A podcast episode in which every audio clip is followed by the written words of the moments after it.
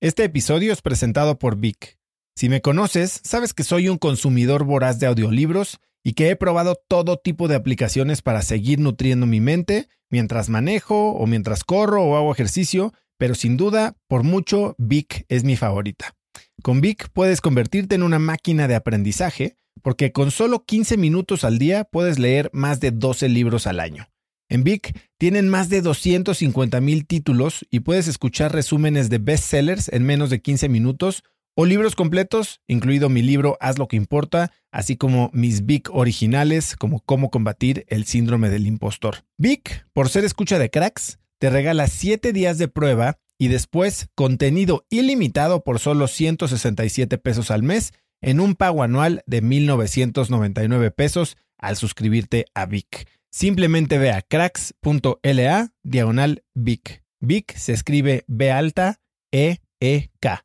Una vez más, es cracks.la diagonal Vic. Este episodio es presentado por Hospital Ángeles Health System. Cada invitado con el que platico en el podcast me abre los ojos a nuevas tecnologías que están impactando de forma positiva la manera en que todos nosotros vivimos. Una de las áreas en las que el avance tecnológico está generando más impacto es en el área de la salud, especialmente con los avances en cirugía robótica que permiten intervenciones con menos sangrado, menos dolor, cicatrices más pequeñas y una recuperación mucho más rápida. Hospital Ángeles Health System tiene el programa de cirugía robótica más robusto en el sector privado en México. Cuenta con 13 robots Da Vinci, el más avanzado y versátil del mundo, y con el mayor número de médicos certificados en cirugía robótica, con la cantidad de horas necesarias para poder operar, ya que tiene el único centro de capacitación de cirugía robótica en todo el país. Este es el futuro de la cirugía. Si quieres conocer más sobre el programa de cirugía robótica de Hospital Ángeles Health System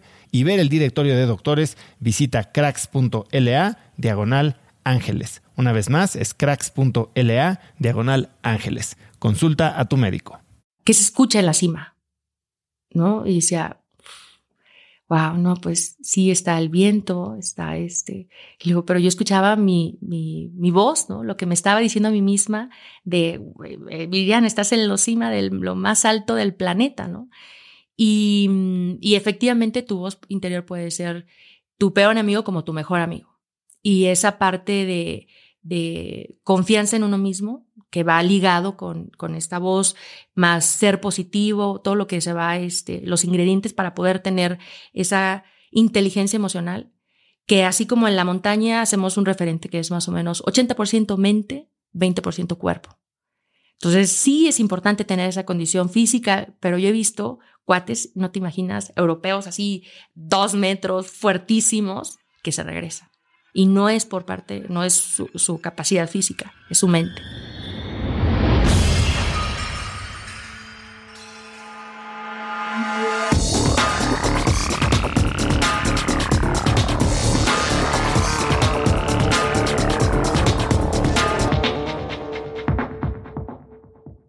Hola y bienvenidos a un nuevo episodio de Cracks Podcast. Yo soy Osotrava y entrevisto cada semana a las mentes más brillantes para dejarte algo único y práctico que puedas usar en tu vida diaria. Antes de empezar, no olvides que Cracks Podcast está disponible en video en YouTube, así que si quieres una experiencia más inmersiva con mis invitados, puedes ir a youtube.com diagonal Cracks Podcast y suscribirte ahí para enterarte de todos nuestros episodios de estreno. Hoy tengo como invitada a Viridiana Álvarez. Puedes encontrarla en Instagram como arroba Viri. Viri es una alpinista, emprendedora y conferencista mexicana poseedora del récord Guinness por ser la mujer que más rápido ha escalado las tres montañas más altas del mundo. Es fundadora de la consultora empresarial Liderazgo de Altura y es presidenta y cofundadora de Líderes de Altura AC, una organización sin fines de lucro en favor de la promoción de valores, el deporte y la educación de mujeres, jóvenes y niños. Viri renunció al trabajo de oficina arriesgó la comodidad por vivir la magia de las montañas y con solo seis años en el montañismo ha hecho ya cumbre en las siete montañas más altas del mundo, en la cordillera del Himalaya Nepal y la cordillera de Karakoram en Pakistán. Al igual que cuatro de las siete cimas más altas de cada continente en Rusia, Tanzania, África, Asia y Argentina.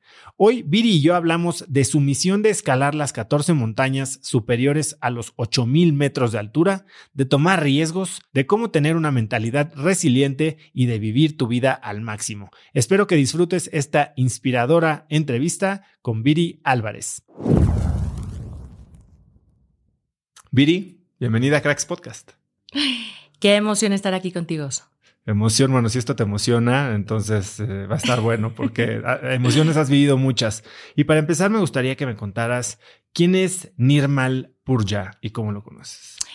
A Nirma, bueno, a NIMS, conocido como NIMS, lo conozco desde el 2017, cuando yo estaba subiendo, iba para el Everest, él también. Entonces, curiosamente, lo conozco en Namche Bazar, que es un pueblito eh, antes en el camino del trekking hacia el Everest. Y él iba con ah, eh, mm, parte del Army de eh, Inglaterra. Entonces, pues ahí entre los grupos, platicando, y era así como de, pues, otro, otro montañista más, ¿sabes? Alguien este, que apenas también estaba iniciando, tenía muy poco de haber iniciado, su primera vez en el Everest, mi primera vez en el Everest. Él sube un día antes que yo a la cima. Él sube el 15 de mayo y sube el 16. Y recuerdo que va bajando de la cima y, este, y va buscando en las carpas. Y yo estaba este, compartiendo con una noruega, eh, una, y llega y así de, vi, eh, todo en las expediciones me dicen vi, y me dice, este, con todo, ¿no? A darle, ¿no? Pues felicidades por tu cumbre y, y ahí fue así como, este, inicia esta amistad antes de que, pues, él tuviera este eh, sueño como tal meta, porque lo tiene hasta el año siguiente. Él no tenía ni idea. Y para los que no sepan de qué estamos hablando, hay un documental en Netflix que se llama 14 Picos. Y los 14 picos, que es algo de lo que vamos a hablar con Viri el día de hoy, son las los 14 montañas más altas del mundo, que todas tienen arriba de 8000 metros de altura. Y NIMS eh, parece que se había hecho el récord era hacerlo en 7 años, ¿no? Y él lo hace en 7 meses, bueno, menos de 7 meses, meses, como 6 meses. Y el documental es brutal y a mí me quedan muchas dudas de cómo es posible que eso pase, ¿no? Porque eh, expediciones que parecen tomar 42 días él las hace un día y el otro también y el otro también. Entonces, bueno, quiero, quiero que me cuentes un poquito de eso.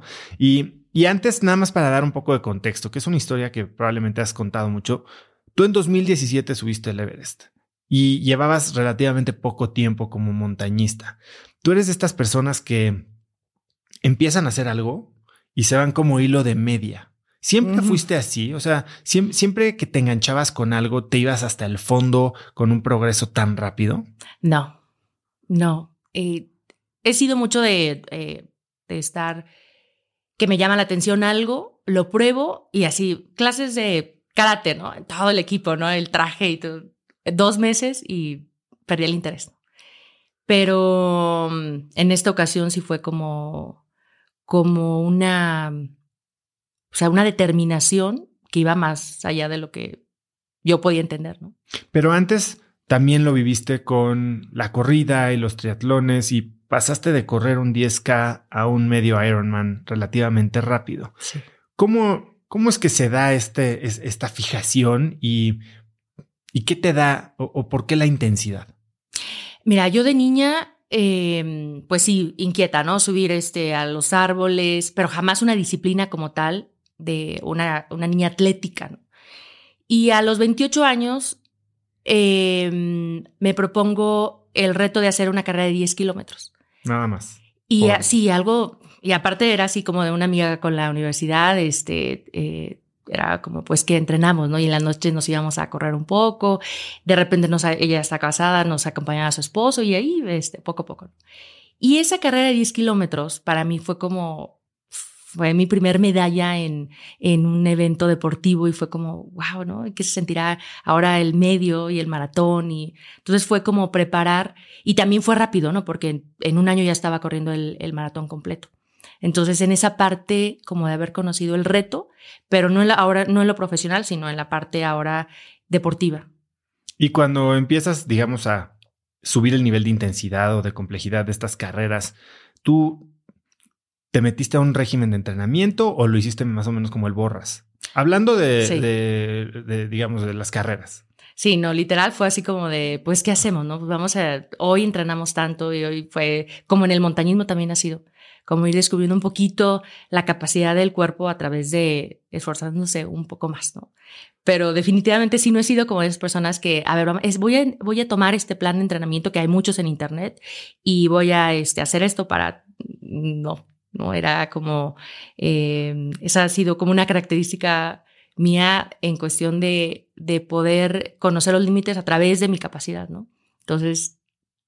¿Y en qué momento decides saltar de hacer triatlones a probar el montañismo? Porque entiendo que ya tenías como la espinita, ¿no? Tenías estas botas guardadas. De a los 28 hasta los 30, en ese inter de dos años, ya estaba, ya había corrido el maratón, ya había hecho un medio Ironman, estaba en la bici de montaña. Y en la bici de montaña es donde conozco a un amigo que es el que yo veía sus fotografías en, en redes sociales y decía, wow, ¿no? Este, el pico Orizaba, el Lista, el Nevado. Y me llamaba la atención sin tener conocimiento absoluto de, o referencia de montaña, ¿no? Hay más en Aguascalientes que no hay montañas. y entonces conoces a esta persona y decides probarlo. Y mira, ya tenía tiempo. Las botas que tenía eran unas botas con las que subía un cerrito pequeño en Aguascalientes que se llama el Cerro del Muerto y los pies son, eh, se le llama el Picacho, que literal en 30 minutos lo subes. Del estacionamiento a lo más alto son 300 metros. Entonces, este, en 30 minutos ya, ya lo subiste. Y con la intención también esas botas de algún día llevarlas a, a estas montañas. ¿Qué botas eran? Unas botas normal, así literal, este, nada más hasta el tobillo. Ni siquiera me acuerdo de la marca, ni siquiera han de haber sido de marca. O sea, era así como una bota, este, que puedes encontrar de las más sencillas, así, ni especiales ni nada. Y porque también no tenía conocimiento de qué botas este, eran las que se podría usar en estas montañas. Y, mm, y de ahí surge la oportunidad en alguna ocasión de, eh, él se va al, al Pico y me habla y me dice, oye, eh, hay un viaje este, a la montaña, ¿quieres ir? Y desde Aguascalientes rentaban una camioneta donde cada lugar pues era un espacio y ese, el viaje ya lo tenían armado, porque mi respuesta fue, pero por supuesto, ¿no? O sea, dime cuándo y yo me, este, me preparo y el, este, el equipo y me dice, no, salimos hoy en la noche. Entonces fue algo así como, eh, le dije, ok, bueno, déjame ver qué puedo conseguir y si no, lo demás lo rentamos o lo pedimos prestado y... y... ¿Qué era lo que era tan atractivo para ti que, que, que te fuiste o estabas dispuesta a hacer todas estas complicaciones para que sucediera algo que tal vez pudo haber sucedido el mes siguiente o la semana siguiente? Mm, era, no sé, es como, yo lo veo como ahora un, llamado, o sea, algo que en su momento muchas cosas me han llamado la atención, como el, el Ironman completo, por ejemplo. Era algo que todavía tengo en la lista que quiero hacer, pero no me clavé tanto. O sea, me llamaba la atención, probé el medio y me incliné después a la montaña. Pero mm, cuando cuelgo el teléfono, mi primera pregunta fue, ¿qué hice? ¿no? O sea, no estoy lista, estaba preparándome para un triatlón, o sea, condición física sí traía, pero pues no tenía nada absolutamente de referencia o mentalmente no estaba preparada, entonces dije, no, ¿qué hago? Este, entonces mejor me espero o no, pues ya de una vez me voy y si no subo, pues ni modo. Y, y creo que si en esa llamada hubiera dicho, ¿sabes qué? Hasta la siguiente, me apunto a la siguiente, no estaría aquí platicando contigo. O sea, no hubiera pasado todo lo que pasó y, y esa es parte como de las oportunidades, ¿no? Como cuando tomar una oportunidad, este, que a veces esperamos sentirnos 100% listos para decir voy. Eso que estás diciendo de las oportunidades a mí es algo que me parece fascinante porque creo que mucha gente se la pasa la vida diciendo que las oportunidades no se les presentan. Mucha gente cree que no se les presentan porque ni siquiera están en la frecuencia de detectar que la oportunidad está ahí. Y otras creen que no se les presentan, pero la realidad es que no las aprovechan cuando se presentan. Entonces, es estar no solo abierto a que sucedan, sino dispuesto a tomarlas. ¿Cómo fue para ti esta primera experiencia? Yo tengo varios amigos que han subido lista, eh, una persona en particular que me contó su experiencia subiendo el pico y me dijo que, que es duro. No, digo, para un mortal. Sí, no, no, para mí también lo fue. Este, al final, con una amiga conseguí la ropa, eh, yo sabía que ella eh, esquiaba, entonces conseguí algo de ropa de nieve, que no era la adecuada como para la de montaña, pero al menos era como impermeable, ¿no? Y lo demás, todo rentado, ¿no? Los, el, los este, el pico, los crampones, la mochila la alcancé a comprar ese mismo día. Y, mm, y bueno, era como esta emoción y, y uno de mis, pues, para mí, lemas o este, de, lo, de lo que me digo es, pues no sé si voy a llegar, pero lo voy a intentar, ¿no? Y, y no, no tengo ese, como esa, ese miedo al, al, fracaso y qué dirán si voy y luego no lo subo y, y entonces ahí voy. Y claro que llega a la cima, bueno, todo el proceso y todo nuevo, ¿no? Oye, ¿cómo me pongo esto? ¿Y qué te pones? ¿Cuántas capas te usas? ¿Y, y cómo que capas? Y todo, esta, todo esto, este, que pues, que un montañista ya debe de, saber. Yo sabía que iba con expertos, pero esa incertidumbre pues siempre la tienes, ¿no? Y la sigo teniendo cada vez que me paro frente a una montaña, el de saber si vas a poder subir o no. Y llego a la cima y de, lo tengo grabado, ¿no? Así de aquí llegando a la cima de México, a lo más alto y las nubes, todo espectacular, este, nos tocó buen clima, las piernas me temblaban este, y decía, ¿cómo es posible que con este cansancio físico pueda tener una sonrisa en la boca. Y era como descubrir un nuevo, un nuevo eh, universo de, wow, esto se, así se ve a esta altura, ¿no? Y decía, estoy en lo más alto de México. ¿Cómo se verá lo más alto del mundo, no?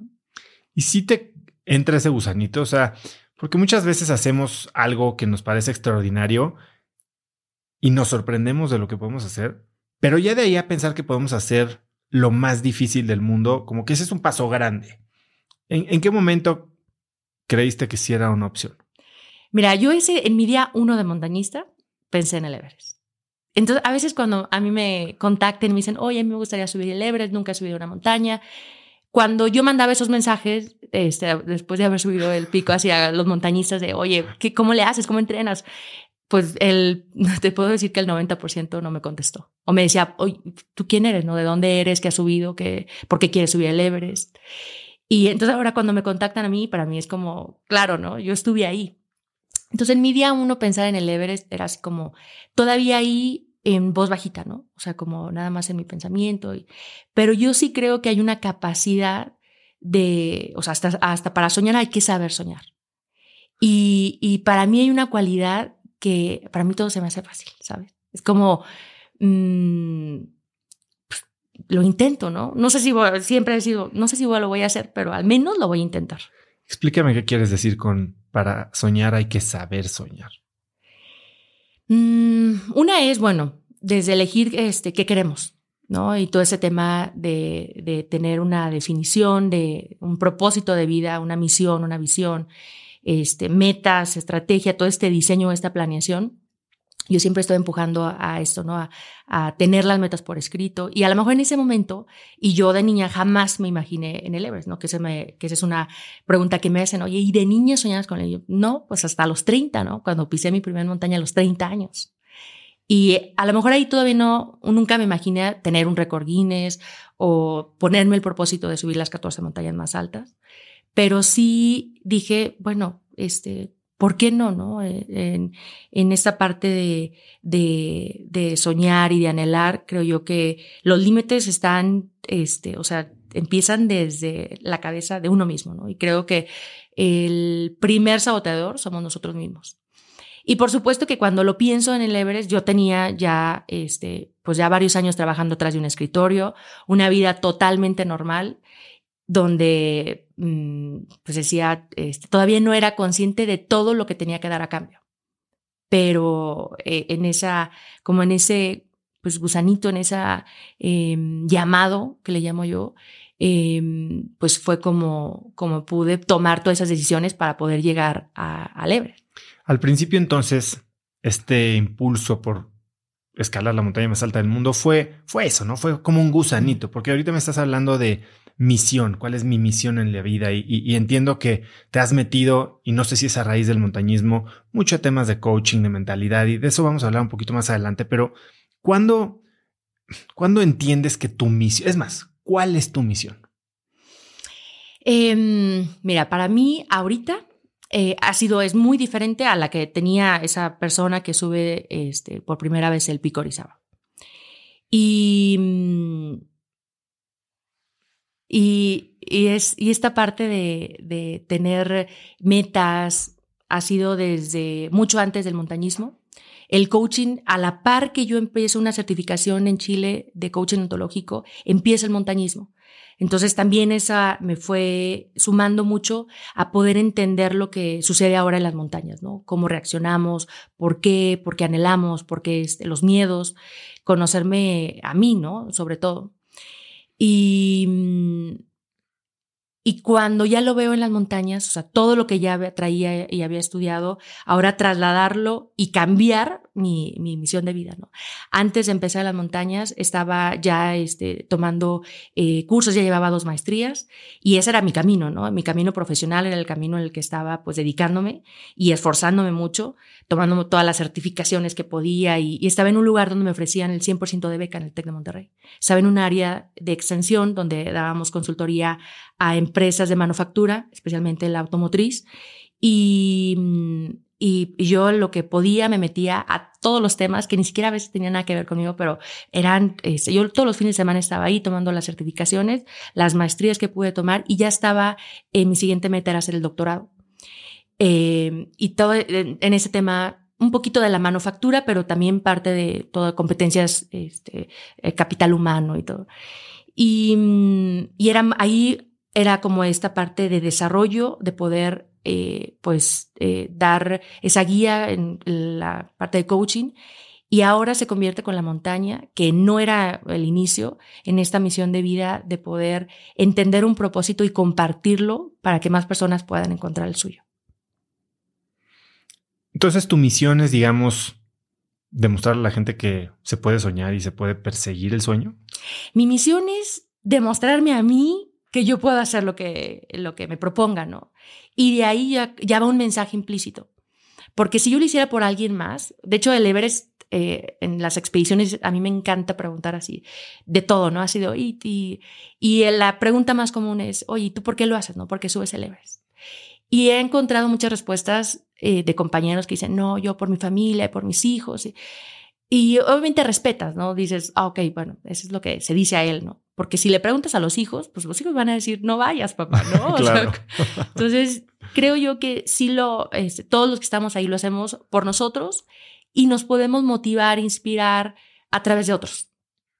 A la pareja, la familia, este, para mí mis padres, pero sí definitivamente si les preguntas a mis papás que si yo, quieren que esté yo en la montaña, van a decir, pues no, ¿no? Tú hablas mucho de saber soñar, pero también hablas de perseguir sueños que son tuyos. Aquí tienes enfrente de ti el, mi libro que se llama lo que importa y una de las partes de las que hablo es de cómo cuando te das cuenta que la carrera que estás persiguiendo es una que ni siquiera escogiste por voluntad propia, ¿no? Por, porque estás tratando de darle gusto a alguien más o, probarle a alguien más que eres, que eres esto. Eh, y hay una sección del libro en la que hablo de entender por qué haces las cosas y es irte profundo. ¿Por qué haces las cosas tú? ¿Por qué quieres subir 14 montañas? ¿Qué, o sea, ¿a quién le quieres probar? Me encanta este, bueno, que lo, que lo plantees porque, bueno, yo recuerdo al, al estar decidiendo qué carrera elegir.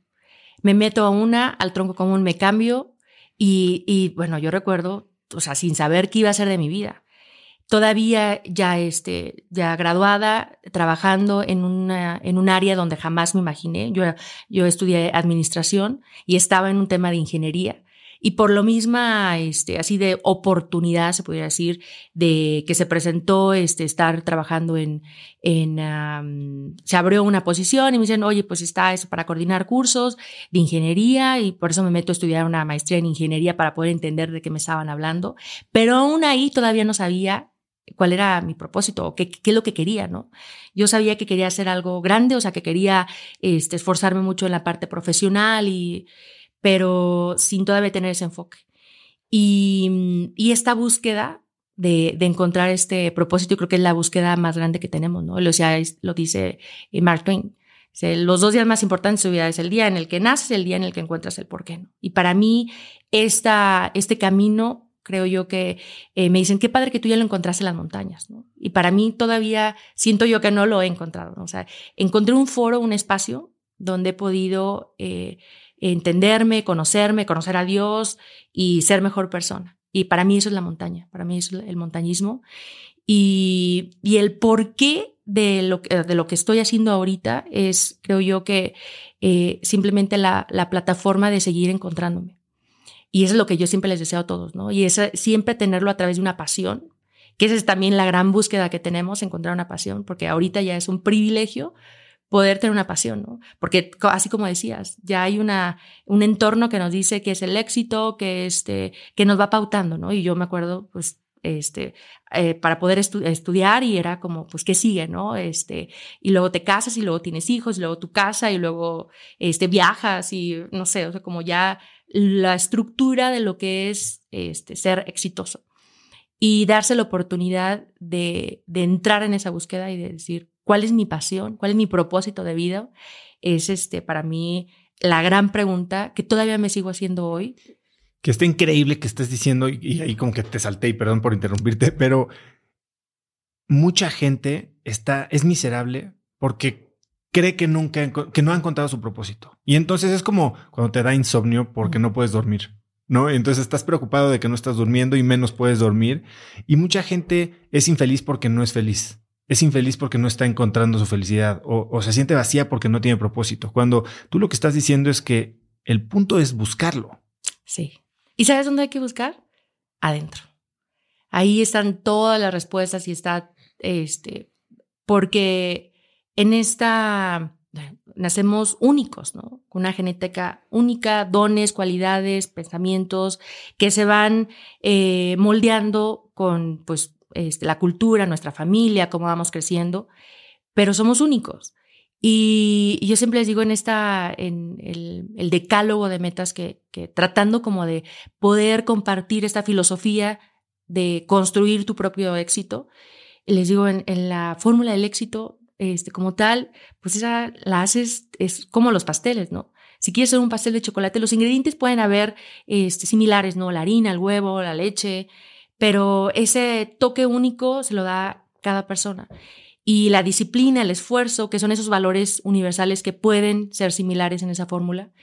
Y, ese toque único no va a haber nadie más que te lo diga más que este, e, ese, ese voltearse hacia adentro y saber escucharse, que ese también para mí ha sido un reto en, en este camino de las montañas, encontrar este, ese reencuentro con la intuición, con mi voz interior, que este, porque cuando yo inicié en el montañismo, sin conocimiento, aún así, nadando contra corriente, decir, oye, no tienes suficiente experiencia, no tienes ningún curso ni certificación, ¿quién te ha enseñado? Este, toda esta eh, parte como de lo, el debe, el deber de lo que, y nadar contra corriente, decir, pues no, no, no, no es así como me estás diciendo, ¿no? Cuando me decían para lebres, me decían de entre este, 5 a 10 años, un promedio de 7 años. Y yo ahí voy a los, a los dos años ya quería este, subirlo, no lo subo por que no este, junto todo el dinero, pero a los tres años sí lo hago. Entonces era así como de, bueno, pues tuvo suerte, ¿no? Y luego al año siguiente que decido el K2, fue así como de, uff, no, ya se volvió loca, ¿no? Ya la perdimos, ¿no? Y, y es, esta capacidad también de soñar y decir, bueno, pues lo voy a, al menos, no sé si lo, lo haga, pero al menos lo voy a intentar. Algo que te oí decir alguna vez es que tu sonido favorito es la voz interior. La voz interior puede ser tu peor enemigo. ¿Cómo entrenas tu voz interior y por qué es tu sonido favorito? Em, en alguna ocasión me, hicieron esa, esa, pregunta de eh, qué escuchaba, qué se escucha en la cima, ¿no? Y decía, wow, no, pues sí está el viento, está este. Y digo, pero yo escuchaba mi, mi, mi, voz, ¿no? Lo que me estaba diciendo a mí misma de, eh, Viviana, estás en la cima de lo más alto del planeta, ¿no? Y, y efectivamente tu voz interior puede ser tu peor amigo como tu mejor amigo.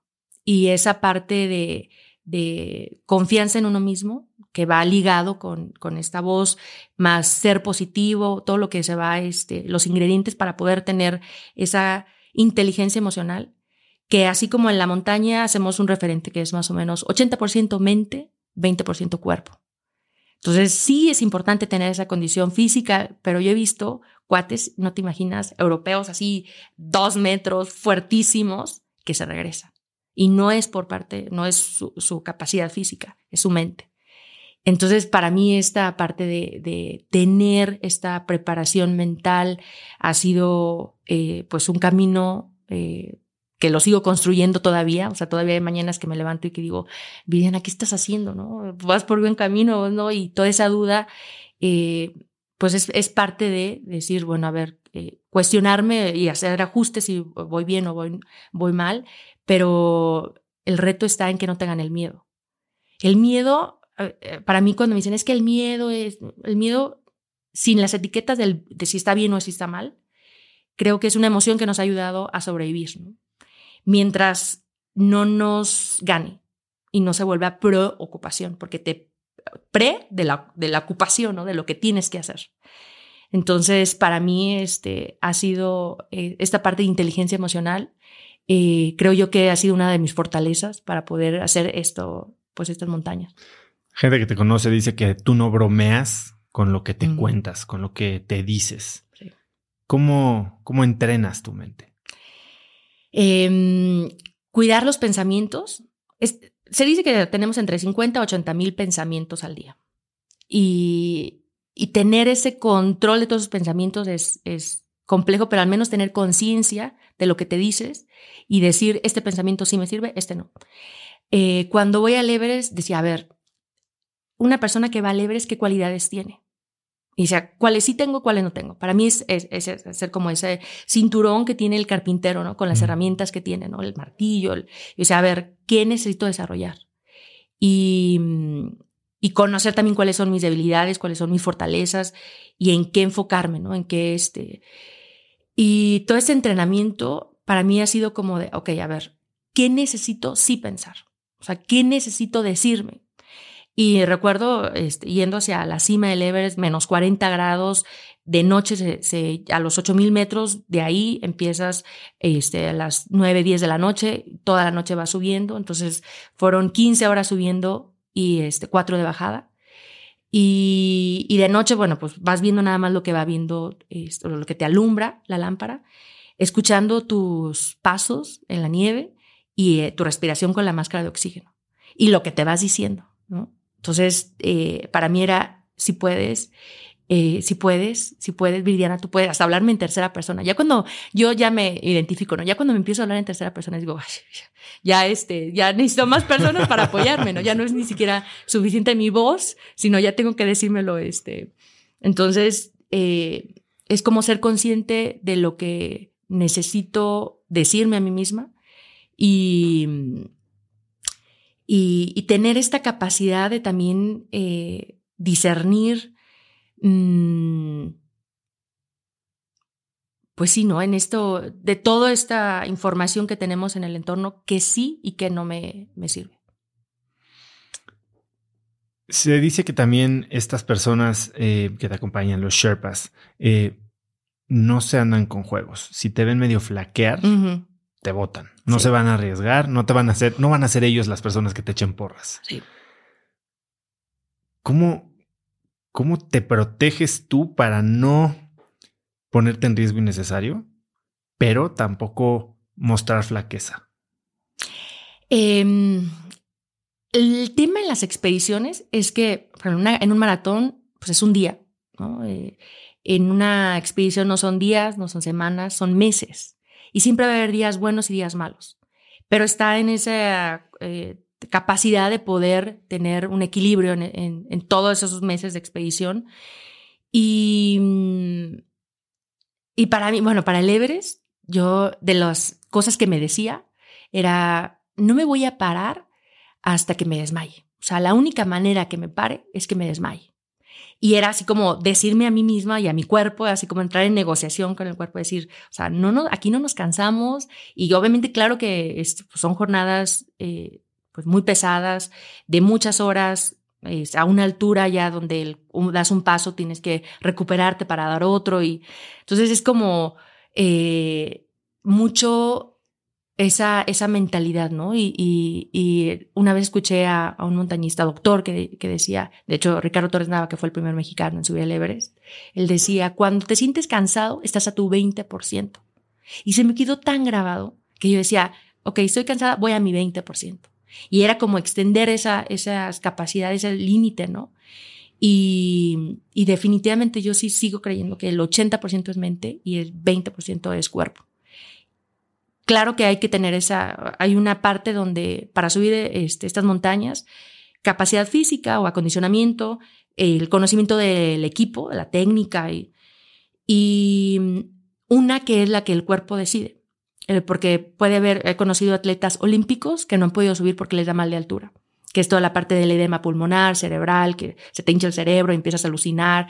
Hay gente que se empieza a quitar la ropa en la cima, ¿no? De que ya empieza a tener edema. Em, todas estas cuestiones que, que no puedes controlar, ni la mente lo puede controlar. Entonces eh, hay una parte donde el cuerpo decide si quiere subir o no, o si tiene la capacidad de adaptarse a la altura. Y la otra es la mente, y para mí es la más importante. ¿Tienes algún tipo, hablas del decálogo, ¿no? Pero ¿tienes algún manifesto, algo que te repitas, algún mantra, más allá del tú puedes, algo, algo que hayas escrito que te recuerde esta misión todos los días, algo a lo que regreses recurrentemente? Em, fíjate, en el, en el decálogo es como es todo este proceso, este camino, ¿no? Desde el, empiezo con romper paradigmas, que es, bueno, como una mujer que empieza a los 30 años haciendo montaña de una ciudad donde no hay montañas, puede tener el récord de subir las tres montañas más altas del mundo. Es como, ¿cómo, no? Y que, no hay tiempos, que no hay em, un camino definido que solo hacemos nosotros. El de la confianza también es eh, otro de la columna vertebral. Eh, y ahí me aferro mucho a la frase de Henry Ford que dice, tanto si crees que puedes como si crees que no puedes, estás en lo correcto. Y para mí era, en la montaña era eso. Y hay una imagen, eh, un video donde estoy cruzando una de las escaleras del Everest. Y ese es el, haz cuenta que es el ejemplo perfecto de esa frase. Porque yo antes de ir al Everest, antes de cruzar estas escaleras, o sea, pues yo era, o sea, no sabía si las iba a poder cruzar. Porque muchos ya tenían este, pues, experiencia en los glaciares de los Alpes, en su mayoría todos mis compañeros pues europeos. Y, y cuando yo me paro en mi primera escalera, y decía, ¿a quién se le ocurre venir aquí a probar? Pero era como parte de eso, ¿no? Y decía, si yo no hubiera creído que no lo hubiera podido cruzar, o sea, nadie, puedo tener a 100 personas atrás diciéndome, Viri, sí puedes, anda, crúzala. Pero si yo creo que no puedo, no lo hubiera hecho. Y más allá estando, como dices en los Sherpas, si te ven que estás mentalmente no estás bien, o sea, que ya estás dudando, que estás este, nervioso, que estás en cualquier momento, si en una situación normal estás así, en, una, en un momento de, este, eh, roca, avalancha, este, de hielo, eh, es más fácil que entres en ataque de, nervios, en pánico. Entonces, cuando ven a alguien así, detecta a alguien así, lo, este, le dicen, ¿sabes qué? Tú ya no sigues. Y, y para mí es eso, ¿no? Tener esa capacidad de decirme, sí, sí puedo. Y hay muchas maneras, ¿no? Y para mí, desde verte al espejo, desde, para mí es repetírmelo y decírmelo hasta creérmelo, ¿no?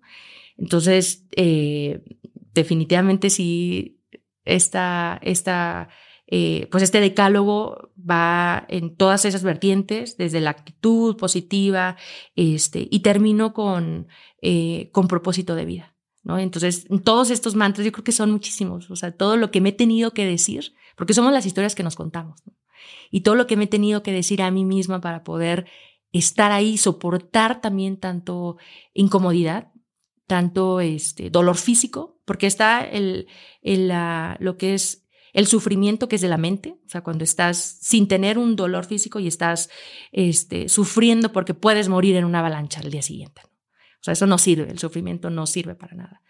Em, y, eh, pero sí soportar pues toda esa combinación de, claro que pues, estás ahí, no puedes evitar pensar a veces los acantilados que hay o, o las, este, mm, todas las paredes de hielo con nieve, un día antes nevó, entonces no sabes si va a caer una avalancha. Pues claro que lo tienes que estar, tienes que ser consciente de ello.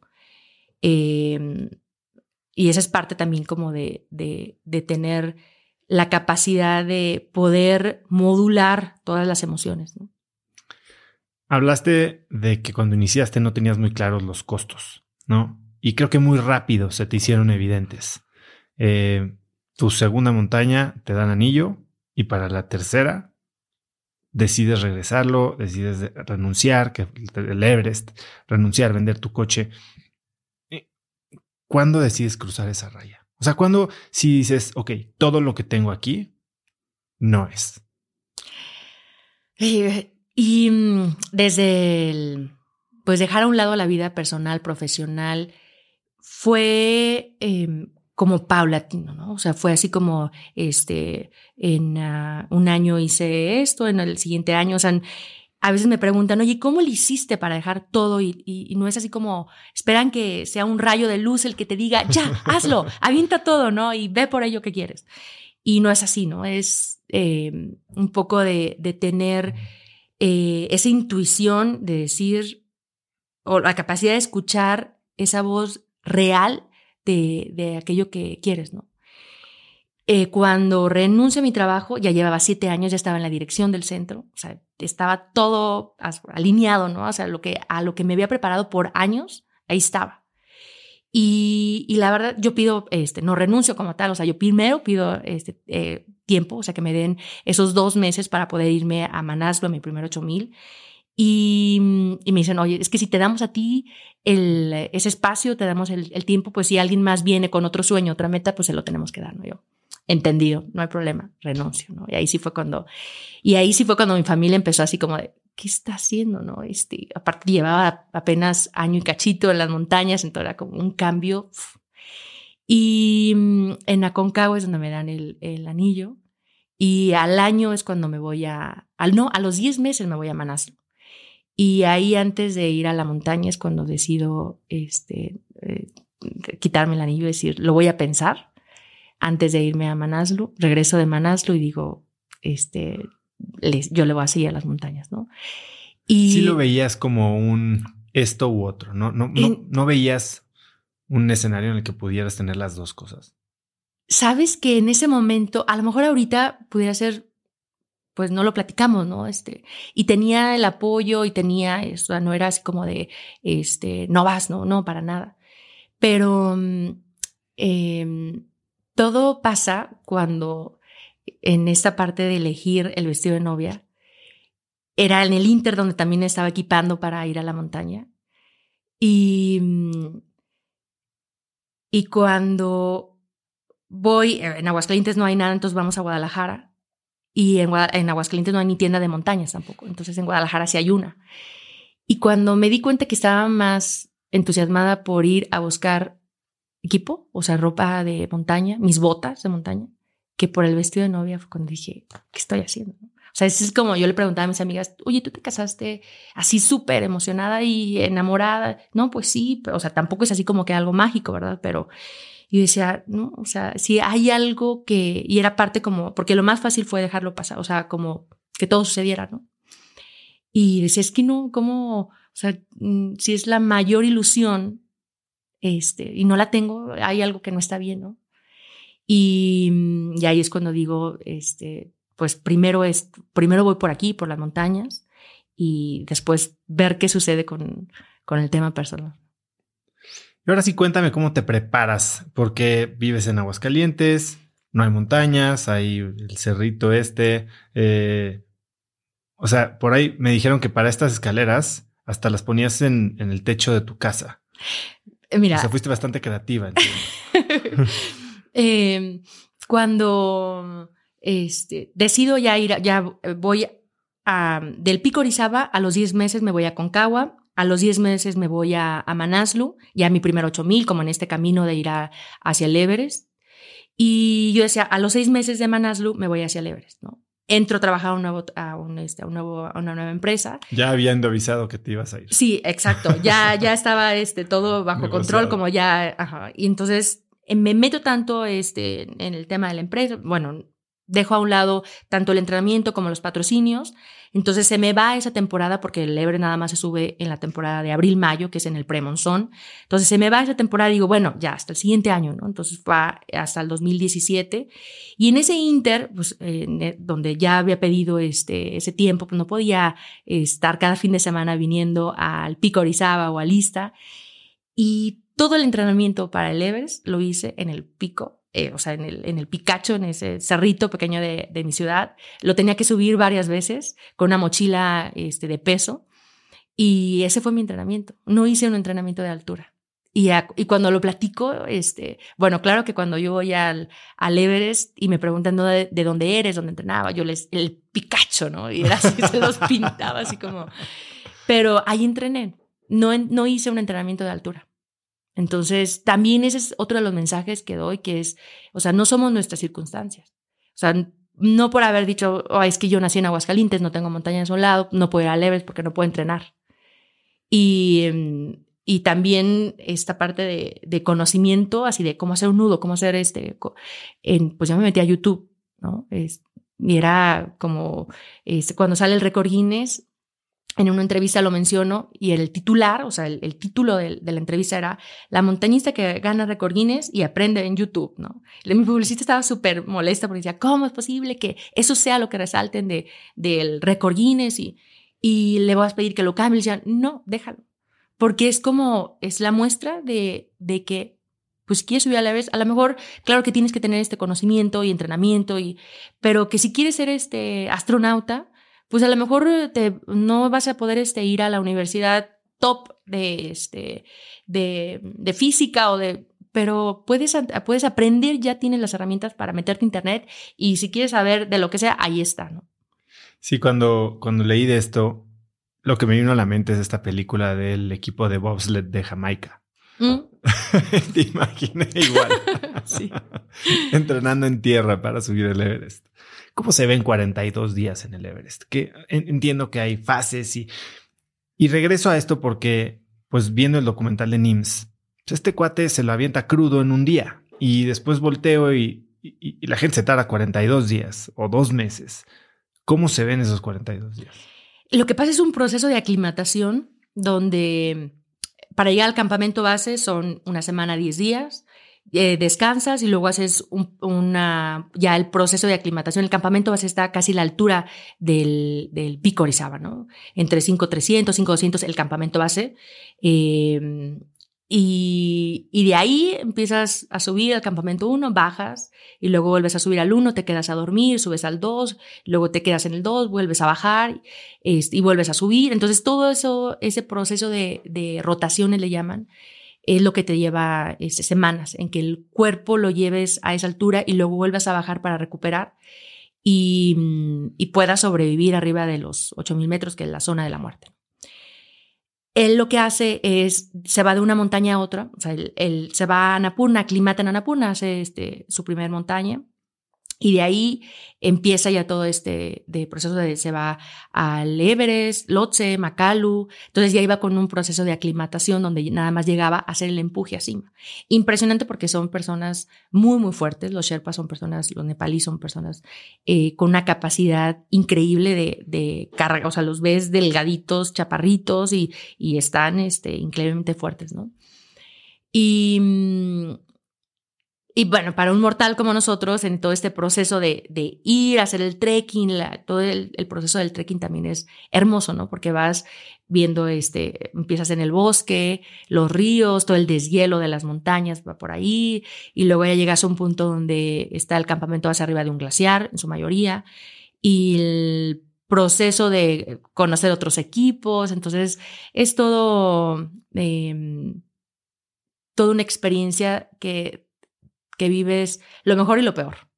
Y ese es el promedio, ¿no? Yo siempre les digo, el Everest es la película del Everest, la del este, el, el, gran accidente que sucede donde muchos se mueren y, y la película del ascenso, no sé si la has visto, que no. es, un, es, es, una historia verídica de un francés que va, eh, o sea, sin tener, nada más había subido Kilimanjaro. Él, en la película no lo muestran, él ya era atleta, pero este, lo ponen así como de nada más del Kilimanjaro, se va hacia este, el Everest y lo sube y lo hace por la novia, que le dice la novia, si sube el Everest por ti, este, ¿andas conmigo? No, pues que le dice que sí, entonces él se va y, y lo hace ver muy fácil, este, todo el trekking así, como que lo hace ver muy, muy sencillo sin, ni siquiera sabía ponerse los crampones, ¿no? Eh, entonces yo le digo, hagan el promedio de la película de la tormenta con la película del ascenso. Y ese es el Everest. Eh, hablábamos antes de empezar a grabar sobre la parte más mundana, ¿no? Y yo he visto muchísimas fotos de, del Everest convertido en un verdadero basurero cómo es la realidad. Ha cambiado, eh, tanques de oxígeno regados por todos lados, mucha basura. Eh, ¿Cómo se vive? ¿no? ¿Cuánta ropa llevas? ¿Qué haces con tu ropa 42 días? ¿Cómo se vive en la montaña? Sí, desafortunadamente hay un tema em, de basura en, el Everest y mucho es por, eh, también abandonan carpas y se queda ahí y luego las cubre la nieve y luego llega a otro campamento y de repente se este empiezan a descubrirse las del campamento de no sé qué año.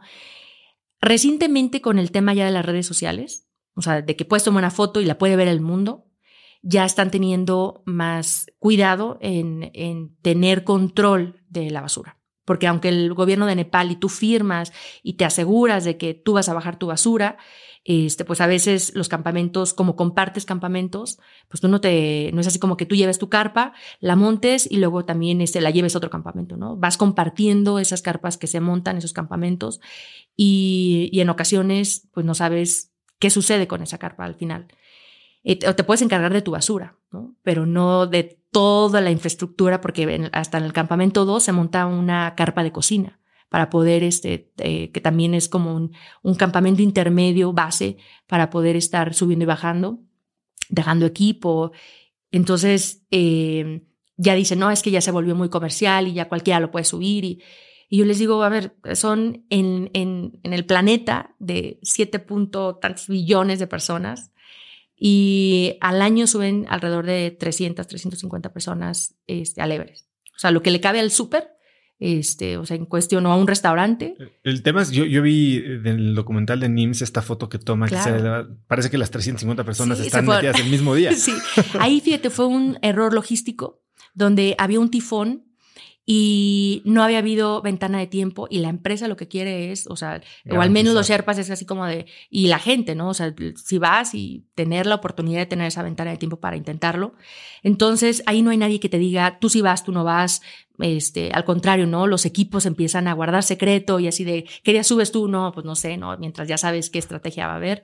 Y el error fue que todos deciden, o sea, en su mayoría deciden subir y fue un caos tremendo, ¿no? Yo no me imagino, a mí no me tocó eso, no me imagino estar ahí con ese frío, este, parado, esperando a poder este, avanzar, ¿no? Porque es, pones un pie adelante del otro, no hay manera, o sea, un pie adelante. Y para poder cruzar a alguien, este, si tú vas y alguien va bajando, o sea, es literal, tienes que poner el pie en el aire, o sea, en el, este, en el acantilado de, de miles de metros para poder cruzar a la otra persona. Entonces, sí es un tema que el gobierno de Nepal está tratando de solucionar, de decir, a ver, ¿cómo nos organizamos para que no vuelva a suceder esto de, la gente que pues, todos los grupos se van, ¿no?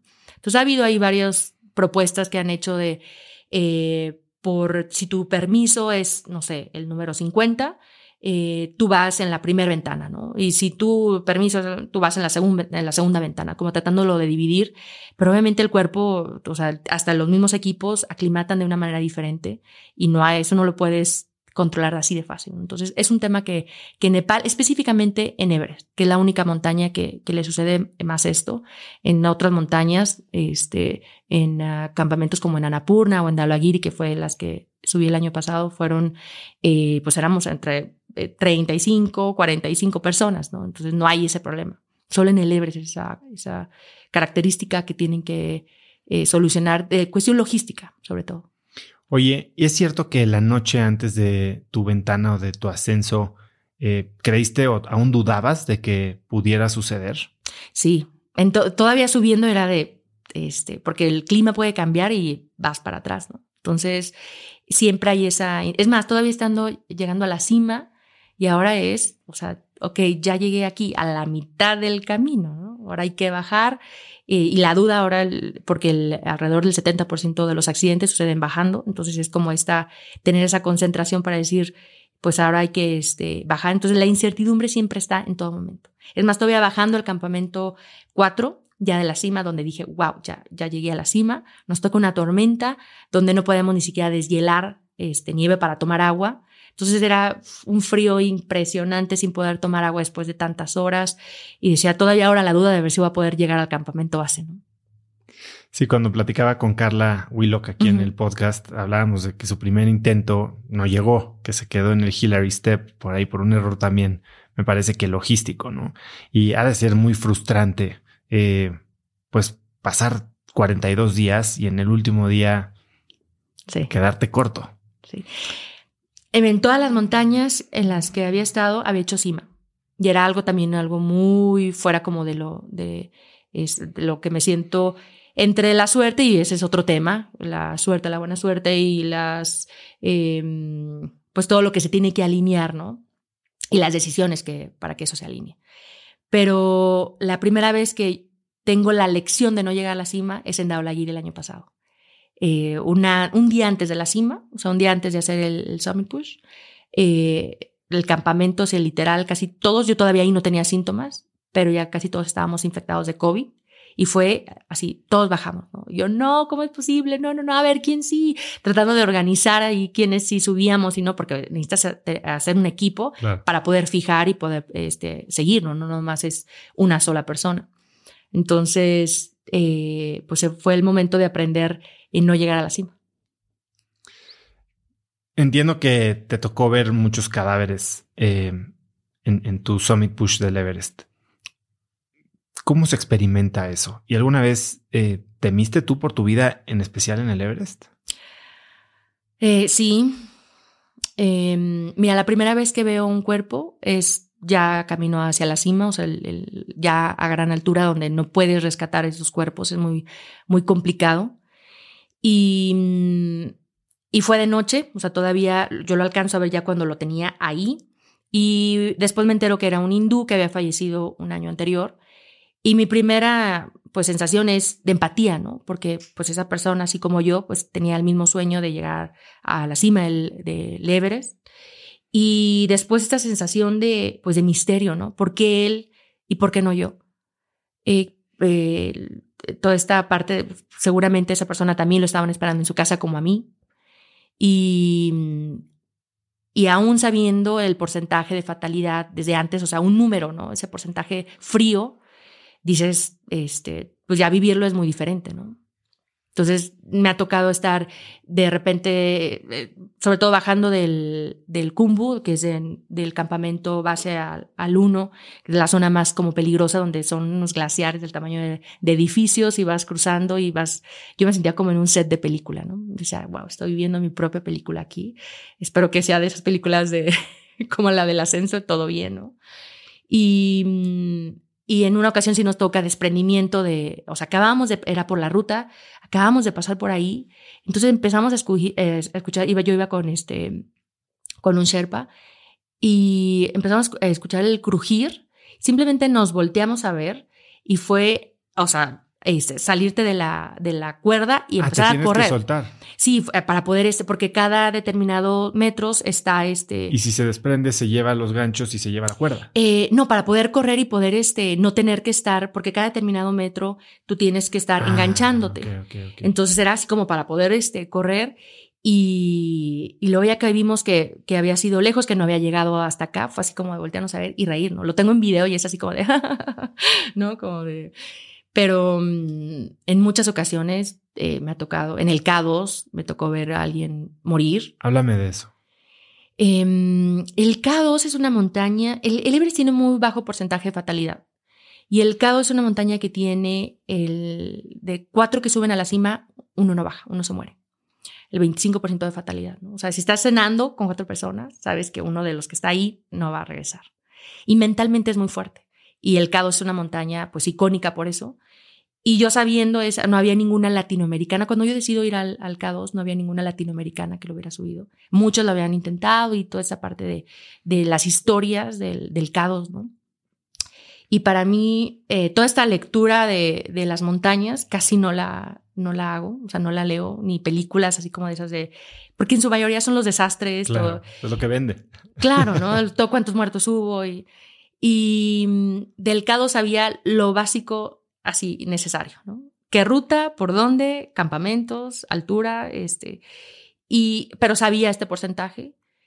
Y en una de las primeras rotaciones, a los primeros días que estaba este, subiendo, el, el bajar este, eh, a un campamento para poder tener ya cierta capacidad pulmonar para subir al siguiente. Entonces era como día 3, 4 de la montaña y un canadiense que era de los, eh, del equipo que estaba al lado de nosotros, eh, pues de repente nada más escuchó a alguien que empieza a gritar, eh, así como qué está pasando, ¿no? Es una montaña tan vertical que no alcanzaba a ver hasta que veo a alguien literal rotando, este como un como un este muñeco así caer y ya sabía que esa persona ya estaba, o sea, iba a morir, ¿no? alguien que cae más de mil metros es imposible sobrevivir. Y era pues ahora nada más parar y con el radio, quién era, este, qué podemos hacer, eh, si su equipo va a bajar o, quién es, ¿no? Entonces, no, pues el canadiense ya va su equipo bajando para, este, inmediatamente pues ya empezaron a, descender para ver dónde había quedado el cuerpo, si se pudo este, rescatar, o si se pudo este, tomar el cuerpo para, para evacuarlo. Ya estaba este, muerto, pero era como, ok, guardar el radio y era abrochar la mochila. Y, y cuando di el siguiente paso fue así como de, Viridiana, te estás dando cuenta, o sea, qué fría. Acabas de ver a alguien morir y todavía sigues, ¿no? Pero era un porcentaje que ya sabía, o sea, que ya conocía. Y es cuando, yo siempre lo digo, las dificultades o, o los momentos difíciles son nada más momentos para demostrar que tanto quieres algo. Porque otra historia que te puedes vender es que me tocó también en el K2, en medio de una tormenta, nos metemos a unas casas intermedias que estaban ahí, no llegamos al campamento que queríamos por la tormenta que nos toca, eh, la carpa casi se dobla de toda la nieve, la mitad de los que estaban ahí deciden bajar y la mitad decidimos subir. Y uno es así, no, es que es una señal. Y claro que analizamos el estado de la nieve, si había posibilidades de avalancha, y yo no, es momento de decidir qué tanto lo quieres. Entonces es como lo que, o sea, una misma situación, pero cómo te la vendas, cómo decidas qué hacer, ¿no? Y para mí es, es eso, ¿no? Esa determinación de decir, o sea, yo ya sé que esto puede pasar. ¿Qué es lo que hace el K2 tan peligroso? Em, las avalanchas, la caída de roca, eh, tiene una, este, eh, es muy vertical, y mm, hay una zona antes de llegar a la cima que le llaman el bottleneck, el cuello de botella, donde es un glaciar impresionante y son siracs, les llaman, y el desprendimiento tan continuo, haz cuenta que te arrasa, o sea, te lleva. En el invernal que hubo el año este, pasado, eh, fallecieron muchos alpinistas elite, eran los, los, top del top, este, muchos murieron ese, ese año intentando hacer el primer invernal del K2 y era algo, una, o sea, sí, de por sí ya es locura ir a este, en como temporada. jalarle la cola al tigre, ¿no? Como dicen. Entonces, este, NIMS, el, el, equipo de NIMS es quien hace, el, quien corona esta, esta invernal del K2. Algo impresionante, de verdad, porque menos 60 grados es algo, o sea, es fuera de la capacidad del cuerpo, ¿no? Entonces, sí es algo muy, muy, eh, un reto muy, muy grande. Y, y eso es lo que hace esta montaña ser tan icónica, aun cuando Anapurna tiene el, el 33% de fatalidad. O sea, de tres de los que suben, Anapurna, el K2 es la segunda más alta en Pakistán. Anapurna es la décima más alta y está en Nepal. Eh, en esa, el, en, abril del año pasado, este, me convertí en la primera mexicana, pero mentalmente esa montaña también es impresionante, es imponente. Yo siempre les pongo nombres a las montañas, ¿no? Y Anapurna es hermosa, tan hermosa que o sea, te impone, ¿no? Este, y ahí sí, de tres que suben, uno no baja. Entonces. ¿Y, por qué? ¿Qué es lo que la hace especial? Annapurna lo que tiene es una sección eh, donde, dependiendo de la ruta, pero es una sección donde hay unos siracs, igual también unos glaciares, que continuamente están este, mm, arrojando hielo y nieve. Entonces, las avalanchas es el principal eh, pues la muerte de todos, ¿no? Eh, fue el primer 8000 que se escala en la historia, el Anapurna. Y también los libros este, más icónicos del montañismo es Anapurna, ¿no? Donde también este, cuando coronan la cima, pues unos sin manos, es, otros se mueren, otros. Entonces, eh, todas estas montañas tienen historias impresionantes. Hablando de sin manos, te he oído decir que, que, precisamente creo que es en Anapurna, regresar con todos tus dedos ya es ir de gane. ¿Cómo mides el riesgo y, qué tanto estás dispuesto a sacrificar tu cuerpo en particular? Mm, curiosamente, de los grandes montañistas apasionados por la montaña y que viven en la montaña y que han muerto en la montaña, yo escuchando sus entrevistas, algo que me di cuenta que era, ellos en, todas decían, eh, yo doy mi vida por la montaña. O sea, es, es tanto mi pasión que yo doy mi vida por la montaña. Y yo y algo tenía muy claro, decía, yo amo la montaña, pero no le doy mi vida. O sea, no quiero morir en la montaña. Y, y, así como ese cuidado de las palabras, y para mí era eso, ¿no? O sea, yo la amo, pero no le doy mi vida. ¿Cómo medir el riesgo? Bueno, desde estar como desde decidir ir a esa montaña, ya este, entrar en ese, o sea, ni siquiera una ruleta rosa. O sea, esa montaña es como si pusieras dos, tres balas a, la pistola, ¿no?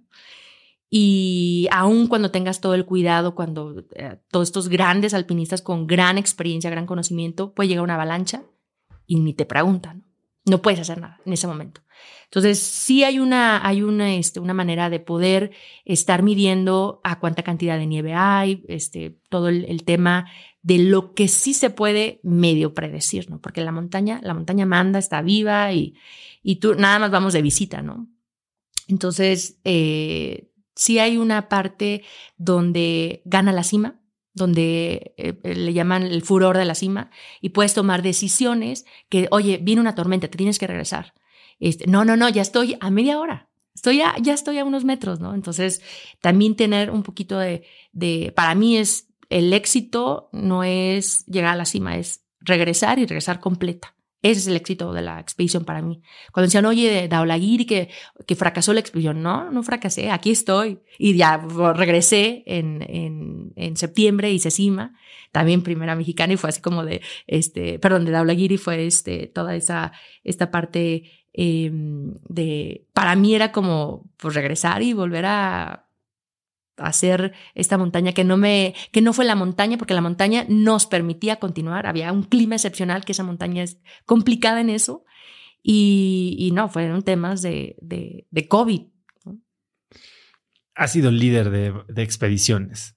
Qué responsabilidad se siente y, y, cuál es el rol del líder de la expedición eh, fue muy muy curioso y es algo que también a mí me me, me sorprendió él cuando, con la misma empresa con la que he vivido a Manaslu, ellos me eligen como líder de expedición para Everest. Y o sea, cuando me lo anuncian, me lo anuncian aquí en México y así de, bueno, brinqué de verdad de, de decía, wow, es el líder de expedición y, y claro que sí, por supuesto, y, después dije, ¿qué tengo que hacer, no? Pero ¿qué, implica, no?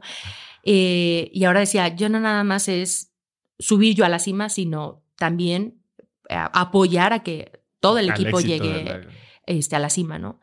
Y, y muy claro que cuando hacemos el, pues, la primera reunión de encuentro de, con todos los montañistas en, uh, en Katmandú, yo a muchos no los conocía, en su mayoría, entonces fue así como de ya nos presentamos todos y yo, unos guías de montaña en Noruega y ya te imaginarás todo el... Eh, y cuando me, yo era la, de las más jóvenes y las de menos años de experiencia. Entonces era así como de, como al principio fue de, híjole, ¿por qué este? Eh, todos me cuestionaron, ¿y tú de dónde eres? No, de Aguascalientes, del Picacho, ¿no? no, le decía, no, de México, no, sí, en México hay grandes montañas y, y en la montaña siempre te ganas el respeto con tus acciones, ¿no? Porque hay mucho, mucho el bluff, ¿no? De, no, yo he subido acá y he hecho, yo soy guía y tengo esta certificación y, y a la montaña le vale un cacahuate. En la montaña, a la montaña es algo que a mí me encanta de la montaña. A la montaña no le importa si tú eres hombre, si tú eres mujer, si tú eh, tienes dinero, si no tienes, que este, que religión, que nada. No le importa nada. O sea, la montaña va a ser la misma altura, la misma distancia, la misma temperatura para todos. Y ahí es donde te ganas el respeto. Como mujer, como eh, mexicana, como lo que sea.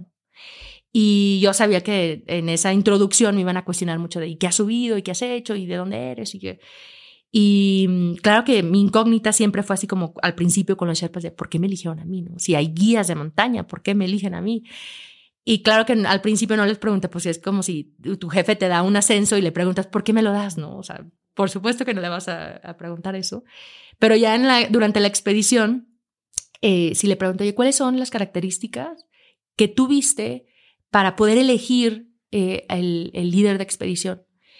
Y a mí en Manaslu, eh, me había sucedido una experiencia de uno de los integrantes de la expedición, que yo no sé qué experiencia previa había vivido, donde hace cuenta que así como el tema de la mujer, o, o sea, si yo iba adelante era, era un tema, ¿no? O sea, se molestaba, se enojaba, decía comentarios así como de al menos una vez al mes yo voy a ser más fuerte, o cosas así que decía, bueno, o sea, yo no lo conozco, no le he hecho nada, trataba de como de, así de, porque aparte era mi primera vez en Nepal, yo sola, entonces era como de, pues, este, al principio sí como que no decía nada y, y luego no dije, no, sí tengo que este, eh, ponerme para que no me estén diciendo ya cosas. Entonces era como de toda esa lidiar con esta persona eh, hasta que llegó un punto en que dije, a ver, aquí si yo le doy mi energía a esa persona, o sea, la montaña de por sí ya me, me requiere, o sea, tengo que yo decidir a quién dársela. Y fue una gran lección que me dio Manaslu.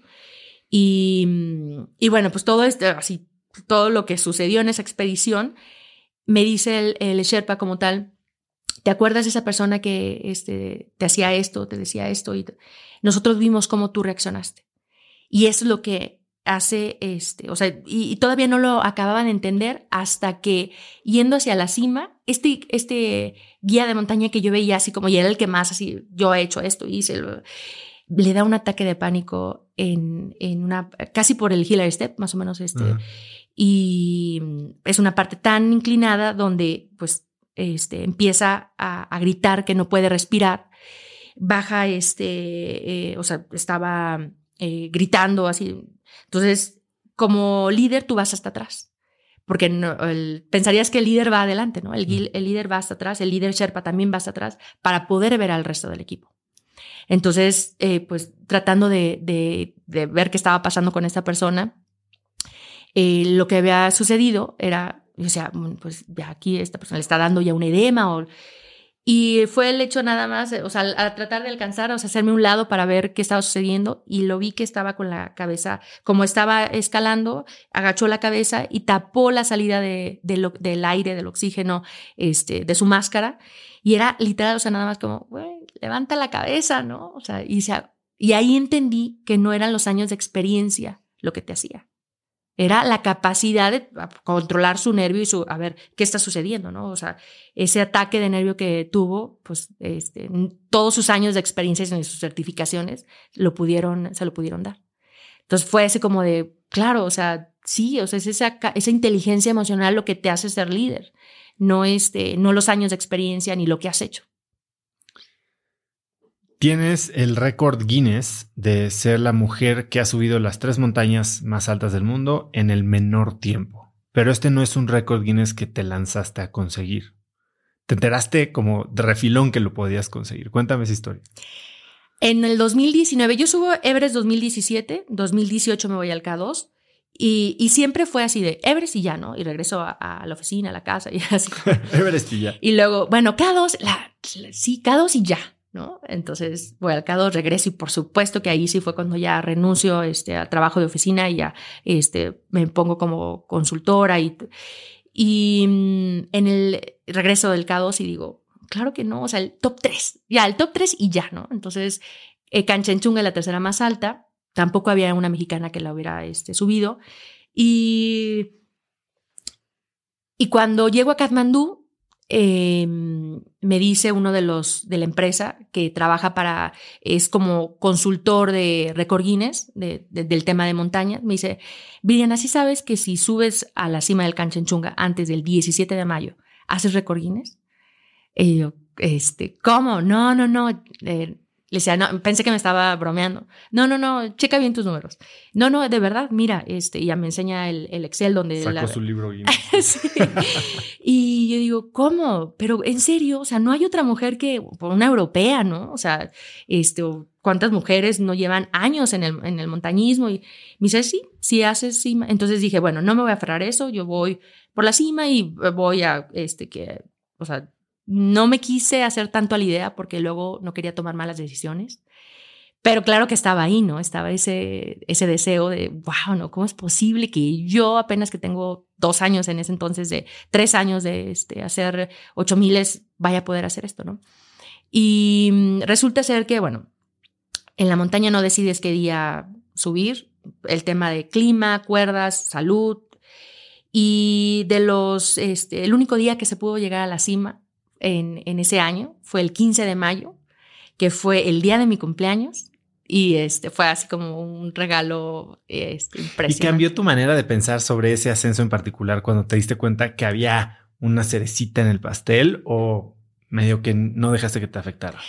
Mm, sí estaba ahí, obviamente sí estaba ahí, pero era... Yo, soy mucho de ah, otra historia que me, que me cuento, otro mantra es, si es para mí va a ser. Entonces, como, porque, o sea, en esta parte de forzar y de, o sea, si es para mí, va a ser y va a suceder. Y sucede el día de mi cumpleaños donde decía, me decían, ¿y lo planeaste? Que no, o sea, fue el único día en todo el año que todos los equipos este, pudieron hacer cima, ¿no? De hecho, es el día en el que NIMS también, eh, NIMS estaba ahí en esa montaña. Yo veo a, los eh, nepalíes que, a los, perdón, son hindús, a los hindús que mueren en el camino, a los que él trató de ayudar. Yo los veo todavía, yo iba bajando de la cima ellos van El día que este sale el documental. Sí, sí, sí. Sí, que no puedo creer. Creo que está crudo y además se pone a rescatar gente. Sí. ese día, cuando nosotros ya íbamos para la cima, él arranca desde campamento base. Llega en helicóptero y arranca desde campamento base. o sea, se avienta de campamento base a cima en, un día. Eh, sí, fueron varias horas. No sé si todavía le tocan dos noches, pero sí, este, sí, es algo fuera de, de, contexto, ¿no? Y, y mm, yo me topo con él, o sea, yo ya iba bajando, yo me topo con él, él apenas iba este, a subir, y me, y me toca ver al chileno también que muere en la cima, este, se queda ahí en, en arriba. Era su, ya era, eh, ya había varios intentos que lo había este, hecho hacer, y yo creo que este, en esta parte de eso, ¿no? De decir qué tanto estoy dispuesta a dar este, por llegar y yo creo que esas, esas decisiones que tomas en ese momento es porque, o sea, el objetivo está en llegar a la cima. Y para mí es llegar a la cima y bajar, ¿no? Entonces, eh, pues hacer esta montaña en ese día tan especial y luego, pues sí, tener, eh, ver a todo este proceso de, de esas personas que se quedan ahí.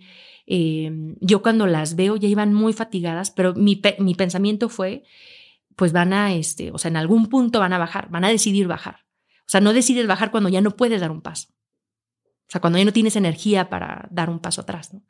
Entonces, eh, sí es esa parte de tener esta eh, prioridad, decir, a ver, ¿qué es el éxito de la expedición? Para mí es bajar y bajar bien. No, no es la cima, no es lo, pero o sea, si se da, si es para mí, se va a dar, ¿no? Y, y, pues se dio el día de mi cumpleaños y era así como de, wow, ¿no? Cuando, cuando ya realmente llego a campamento hace, dije, wow, hice un récord Guinness. Todavía no lo tenía, todavía ni siquiera había aplicado ni toda esta parte, pero era así como de, o sea, era algo muy, muy loco de pensar, ¿no? Como yo podía tener estas tres montañas más rápido en la historia. ¿Qué, qué significa tener un récord Guinness? ¿Qué, ¿Qué, te dan? ¿Qué, ¿Cómo te ubica en el mundo? Em, es un proceso de que tienes que hacer toda la documentación. Yo me tardé como cinco o seis meses en, o sea, me pedían videos de cada hora. Y yo no, o sea, son meses, no tengo videos de cada hora, es como una carrera, digo, no es, no es una este, carrera donde puedes estar documentando todo, ¿no? Entonces, este, todo el GPS, este, mensajes, videos, o sea, todo, todo lo tuve que, este, el, el, eh, la agenda, o sea, todos los días, todo el detalle de la expedición. Tuve que tener eh, cartas de testigos. Aparte de la foto y el video era como cartas de testigos, o sea, todo un proceso que tienes que meter y me lo entregan hasta este, en, el, en el 2020, o sea, en plena pandemia. Este, cuando yo apenas iba, tenía ya así el, el propósito de, hacer, de subir las 14, el 2020 iba a subir 6, 7 montañas y era como todo el... Eh, y, y, haberlo ya tenido en mis manos, o sea, ya cuando me lo, o sea, me llega primero un mail y fue así como todavía no la creía, ¿no? Pero ya cuando me llega el físico, digo, wow, ¿no? O sea, mi primer, o sea, emoción o pensamiento fue eh, una de agradecimiento, pero era como de, de, decir, los sueños sí se cumplen, pero no se cumplen solos. Tenemos que ir tras de ellos, tenemos que luchar, tenemos que esforzarnos, hay que pagar el costo, eh, de, decidir rechazar, o sea, el tener ese récord era, de, o sea, sí, las decisiones que tuve que tomado. Y cuando decides un camino, rechazas muchos más. ¿no? Entonces era como el resultado, era como muy, algo muy palpable de todas las decisiones que tuve que tomar. ¿no? eh, y que los sueños sí se pueden cumplir, ¿no? Que las metas sí se cumplen, pero que hay que hacerlas, ¿no? Y tener un récord Guinness es simplemente tener este tu nombre en un registro y tener un cuadrito. Y no te dan dinero. no te dan no, es la pregunta. ¿Y cuánto te dieron por el yo, no, al contrario, yo pagué, no. O sea, en esta parte de todo el proceso y toda la, como la parte administrativa, te da un reconocimiento, es una plataforma, una validación de, de algo, de un, de un mérito. Y también, o sea, es como eh, haber hecho algo que nadie más lo ha hecho en la historia. O sea, ni siquiera, por ejemplo, los Juegos Olímpicos, eh, tú eres el más rápido o el mejor en, ese, en, en, esos cuatro años, ¿no? En, esa, en ese periodo de tiempo. Pero hacer algo histórico era para mí como, wow, ¿no? Y, y fue eh, algo... Em, yo desde chica tenía el récord, este, el, el, libro. pero el libro chiquito, como el de Almaneque, así, súper chiquito, el delgadito, no el, no el grande. Y me gustaba ojearlo, me gustaba verlo y decía, wow, qué padre estar ahí, pero jamás me imaginé que lo iba a hacer a través del montañismo, en el deporte, siendo que no era una persona deportista. Sí, ahora creo que hay muchos más récord de acomodar vasos. Sí, o de cuántas, sí, cuántas plumas te caben en la boca y bueno, sabe cuánto he visto de los récords. Has dicho que la montaña algo que también te enseña es paciencia. Háblame de eso. Em, en toda esta emoción que se vive estar en, en estas expediciones, una de las principales es la incertidumbre. Porque no, no hay así como de, ah, este es eh, lo que vamos a hacer, ¿no? Día uno, día dos, día tres. O sea, el día que te levantas, ves cómo está el equipo, cómo está el clima, eh, haces una estrategia de, bueno, podemos subir en dos días, tal vez, vamos a ver cómo sigue. Eh, entonces, lidiar con este tema de la incertidumbre de qué puede pasar, que va conjugado con la paciencia, ¿no? Con decir, ok, este, este es el periodo de tiempo que hay Em, y mucho también tener conciencia de qué sí está en tus manos y qué no. Porque hay veces que te quedas en una casa de campaña, en campamentos altos, días, ¿no? Y es durísimo. Estando en campamento base es todavía puedes convivir, puedes este, hacer muchas cosas. Pero en campamentos altos, donde la mayoría del tiempo tienes que estar dentro de la casa de campaña, para mí ese es el reto más grande. ¿Y qué haces? Uf, eh, pues desde que subir, este, o sea, escuchar música, pero luego también tienes que cuidar la batería. Entonces, eh, pues salir un, un, ratito para despejarte, pero luego te estás congelando, entonces regresas otra vez. Este, o desde pensarte ir al baño, ¿no? O sea, así como que así, ya, tengo, sí, un ratito más, ¿no? Porque no quieres salir a congelarte. ¿Y hay lugares específicos a donde sales a ir al baño? O... Sí, en cada campamento asignamos un espacio para poder este, ahí determinarlo como, eh, como baño, ¿no? Pero pues luego como mujer es diferente, ¿no? Este, entonces es todo un tema el, el, estar en campamentos altos, porque no es así como, bueno, ahorita vengo, voy atrás de la roca, ¿no? O voy atrás del árbol, ¿no? No hay nada, ¿no? Es, y hay veces que en, el Cado sobre todo me tocó y en Anapuna también, eh, campamentos donde están con tanta inclinación que no hay espacios. Me ha tocado en, en Amadablan, por ejemplo, también, este, que es una montaña preciosa, es eh, en camino hacia el Everest, mm, donde es la mitad de la carpa estaba volando. O sea, no hay espacio para poner las carpas, entonces está sobre hielo, roca, este, y la mitad de la carpa estaba literal así, o sea, volando, ¿no? Entonces era así como de, tenías que estar a un ladito para que no te cayeras a este, al, al vacío, o sea, cosas que dices que... Pero bueno, es, parte de estar ahí. ¿Lees mientras estás ahí? Dices, escuchas mm, música, eh, ¿en qué dispositivo oyes música? ¿Traes audífonos? ¿Cómo, cómo cargas la batería? ¿Traes alguna celda solar? Em, en el iPhone con este, descargo música con Spotify y ahí traigo este, en su mayoría playlist así como de, hasta libros. este con emociones no así como la para cuando estás triste alegre así no em, y libros fíjate que yo soy libro de físico o sea libro físico. Campamentos altos no me por el peso o sea literal tienes que bueno hasta es tanto el grado que las etiquetas de la ropa hay que cortarlas no para todo disminuye todo el, el peso. Y llevar una, una, este, un cargador, eh, pues llevar una, un cargador solar, eh, baterías mm, power bank, pero pues todo pesa y todo, este, luego a veces sí hay tormenta y no hay sol, no lo puedes cargar, entonces es todo, el, la prioridad es el Garmin, que es el, el localizador, ajá. Esa es como la prioridad de tenerlo prendido para poder estar en comunicación y, y después el celular, que fotos o la GoPro y que Pero sí en cuestión de, de este, libros arriba, trato de todo en Basecamp, ahí es donde tienes el mayor tiempo también como para este, pues, sentarte a leer y... ¿Qué lees? En, en montaña, nada de montaña. O sea, leer un libro de así que la expedición de... No, es todo, mira, en esta última llevaba a Elsa Punset.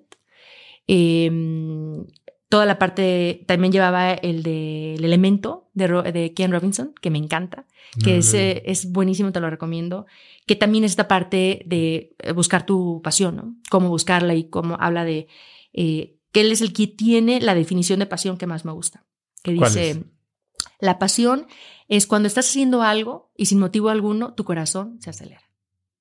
Y la pasión es esa parte de, no está en la cabeza. Por eso, ah, por eso a veces explicarlo con palabras es complicado. Es, algo que se siente, es algo que, este, que no puedes explicar el por qué sientes entusiasmo, emoción de querer hacer algo o de eh, inclinarte a, a, cierta, este, a ser doctor, a ser pintor, a subir montañas, ¿no? Y a mí cuando alguien me cuestiona por qué subes montañas, ni siquiera es así como de, ah, no, porque digo, esa persona no tiene una pasión. Porque si la tuviera, no tiene que entender mi pasión, tiene que entender qué es una pasión, ¿no? Y, y no me desgasto así como de, no, pues me gusta, ¿no? es, me gusta sufrir. Esta parte, así cuando les enseño cuántas uñas no traigo en el pie o cuántas, este, no sé, todo. ¿Qué lesión es la más fuerte que has tenido? Mira, gracias a Dios no he tenido algo, este, más allá de, de lesiones donde me tengan que sacar, este, por ejemplo, del tobillo, me tuvieron que sacar este líquido por el uso de la. Vi, vi, un video de eso. Eh, fue una, este, del uso de la bota triple que se utiliza. Son tantas horas y eh, el, el, pues está ajustada y me hizo como una bolita de agua y me la tenían que estar este, sacando, pero pues era algo así como muy sencillo, ¿no? No fue, o sea, de hueso, de músculo, jamás, o una caída, tampoco este, eh, algo que me lesione así, no, digo, lo más que me ha pasado es pues todo lo que regreso de la cara así, literal así, toda este, quemada, eh, deshidratada, eh, sin uñas, que es lo que, como lo... Por caminar, es, o sea... Sí, por el uso de la bota, ¿no? Sobre todo al bajar hay impacto. También lo suben como los maratonistas, ¿no? Este, que se les caen las uñas y que... Y acá es así, en cada expedición así como, oh, yo ves, ¿no? Una vez sí, regresando de, de esta expedición, tenía una boda y era así como de, pues, ¿cómo voy a usar el zapato, no? Y literal así, este, la uña ya se había caído. Ajá, no, así, la carnita, ¿no? Pintando la carnita. Pero ya es algo que yo ya veo como muy, este, pues parte de, ¿no? parte de, de, ese, de ese precio que hay que, que pagar, ese costo. Porque en, en, pues en redes sociales pongo la foto en su mayoría de zonas las que estoy sonriendo y la que estoy. Entonces todo el mundo cuando me dice, oye, yo quiero ir al Everest y, y sí, cuando les empiezo a platicar lo que hay que hacer o lo que se vive o, o todo lo que pues, sucede y este, que el baño y que la regadera y que no. Que, ¿Cómo es la regadera? En la regadera en campamento base solamente es un lujo y es eh, agua tibia, o sea, no es caliente, agua tibia. Puede ser en cubeta eh, así literal como al jicarazo, o en bolsas eh, de plástico, las ponen así en, elevadas y con una manguerita ahí arriba de una piedra en este, una tienda este, de literal casi uno por uno donde ahí este, pues nada más te, te bañas, ¿no? Este, el cabello como mujer es el reto, ¿no? Y, y yo sí traté en campamento base si era este, tratar de bañarme cada dos días o y donde me ha tocado en expediciones también donde hay este pues compañeros donde en toda la expedición no se bañan, no, no, es que es parte de la experiencia, y yo no, ¿cuál es parte de la experiencia? Hazte para allá, ¿no? Ahí sí es como decisión de, de, cada quien, pero sí, pues no es cómodo, ¿no? O sea, no tienes un baño de a pasos donde te levantes de una cama y caminas y vas a, una, este, a un baño donde hay agua, donde entonces todas esas incomodidades no se ven y es cuando dicen, ay, no, no, mejor no, no, este, eh, no, creo que... Sí, porque ayer me estaba metiendo al sitio de NIMS que te dice uno a uno, yo te llevo y dice que de cero a cima del Everest te lleven dos años. Claro que incluye entrenamiento en montaña, fuera de montaña, 14 semanas en la montaña, no tengo ni idea cuánto cueste, pero dos años, sí, sí es factible, ¿tú crees? Eh, lo que pasa es que, mm, mira, yo cuando decido ir al Everest y empiezo a ver cómo le hago, o sea, cómo se sube el ¿no? Y cuando dicen, sí, estos años de entrenamiento y lo único que a mí me hizo sentido fue eh, que no conocía mi cuerpo. O sea, conocía mi cuerpo en, en Aconcagua casi a 7000 metros, pero no conocía mi cuerpo a 8000 metros. Y lo único que me hizo sentido es haz un 8000 primero antes de Everest. Por eso hice semanas. Entonces, hay personas que literal de, de Aconcagua se van a Everest. Entonces, ¿es factible? Sí, se ha sucedido, sí es factible. Yo tomé la decisión de hacer un 8000 antes para después ir al Everest, para tener esa certeza de, de conocerme, eh, conocer cómo reaccionaba mi cuerpo. Pero esos dos años, me imagino que es eso, ¿no? El primer año te llevan a Concagua, Manaslu, otro 8000 este, de los sencillos, de los primeros, puede ser este Choyu, y de ahí, este, y al siguiente año, pues Everest, ¿no? Y todavía es, y lo ves como factible, ¿no? Porque otra persona te puede decir, no, 10 eh, años de entrenamiento, ¿no? Y ahí es cuando yo digo, el camino lo haces tú. Y lo haces, cuando yo empiezo a preguntar, ¿qué ocupas? ¿Qué este? Y me empiezan a decir, no, pero baby, no tienes experiencia, no, tienes que hacer esto. Al principio yo empiezo a decir, a lo mejor sí, ¿no? A lo mejor no tengo suficiente experiencia, o a lo mejor me falta entrenarme más. Y después empiezo a ver que todas esas recomendaciones que te hace otra persona cuando tú preguntas este, sobre opinión de lo que sea, lo hace sobre, o sea, lo hace desde sus zapatos. Y yo decía, claro, o sea, esa persona, si a mí me dice que yo ocupo cinco años, esa persona ocupa cinco años, ¿sabes? Y, y luego, este, también muy curioso cuando, no, pues voy a ir al Everest. Viri, pero ¿qué pasa si luego, si no subes? Y ah, esa persona tiene miedo al, al fracaso. Oye, Viri, ¿qué pasa si te mueres? ¿No? Pues a morir, ¿no? Oye, ¿qué pasa si, este, eh, si no juntas el dinero? Y si, entonces, cuando, escuchando a los demás, me daba cuenta de sus miedos, sus capacidades, sus limitantes. Y, decía, fue cuando entendí un poquito a, decir, a ver, voltea para acá, ¿no? O sea, sí, ellos son los expertos, han subido el Everest, pero voltea hacia adentro, ¿no? ¿Cuáles, eh, ¿Cuáles son tus miedos? ¿Cuáles son tus límites, tus capacidades? Tu... Y, y ha sido un camino súper interesante. Dime algo, a ver, vamos a echarnos para atrás. Em, si yo, y creo que esto lo platiqué con Carla hace dos años, así que no soy, bueno, fue, fue COVID y demás, pero no soy un hombre de acción como, como presumo serlo. Eh, si yo quisiera empezar, y no, no te digo que voy a escalar al Everest, pero oye, tal vez mi tirada es si me va bien un día subir el pico de Orizaba. Y voy a empezar, no sé si es por el ISTA. ¿Qué equipo necesito? Así, ¿cuál es mi equipo básico que tengo que tener para que el día que me hablen diga, va, voy? ¿Y, qué tan fit tengo que estar? Me encanta esa pregunta porque es eh, como a mí me hubiera gustado que me la hubieran contestado, ¿sabes? Em, para empezar, digo, tus botas va a ser lo más indispensable. ¿Qué, botas son? Una, una bota, eh, una bota que cubra el tobillo. Dame la este, marca y el modelo. Mm, la esportiva es buena, o sea, en, cuestión de bota ya de alta montaña. ¿Y eh, el lista es alta montaña, por llamarle así? Mm, no, todavía no es alta montaña. Bueno, pues es como hiking. Mm, bueno, todavía el pico, por ejemplo, ya se considera, ya son este, 5.000, o sea, arriba de 5.000 metros, casi 6.000 metros ya es una altura ya, y hay más porque ya tiene más técnica, tiene... Em, una bota que sea que te cubra el tobillo, sobre todo para lo que son este lesiones, o sea, de que te, te soporte. Ajá, el soporte, una suela gruesa, Em, para trekking, por ejemplo, para eh, lo que es este, el, no sé, el nevado que me encanta, que también es una con las que le digo que pueden empezar, el nevado, el ajusco. Hay una bota, por ejemplo, Flexi. Eh, Son tus patrocinadores, ¿no? Sí, por cierto, sí. Y la verdad es que eh, ha sido como una, un camino em, con ellos tratando de, de, empujar un poquito esta parte del, del senderismo y, y y es algo lindo. Y aparte aquí ustedes lo tienen alrededor increíble. O sea, tienen el Ajusco, tienen, o sea, a nada, ¿no? El Nevado también está muy, muy cerca. Y son este, montañas que puedes irte en la mañana y a mediodía, o sea, en la tarde ya estás de regreso en tu casa. Eh, ¿Qué otra cosa? Bueno, pues el pantalones así, este, no jeans, ¿no? Este, algo así como un tipo pants impermeable, así algo más eh, de capas, o sea, de llevar este, una, algo muy delgadito y luego le metes una sudadera, una, algo polar, y luego una de pluma y luego un impermeable, ¿no? Y así te vas quitando y poniendo las capas, porque el reto en la montaña es no sudar porque el sudor, el agua es, es este hielo, ¿no? A final de cuentas. Entonces, si vas este, muy caliente y luego te paras, o sea, te vas a enfriar y te, y te congelas.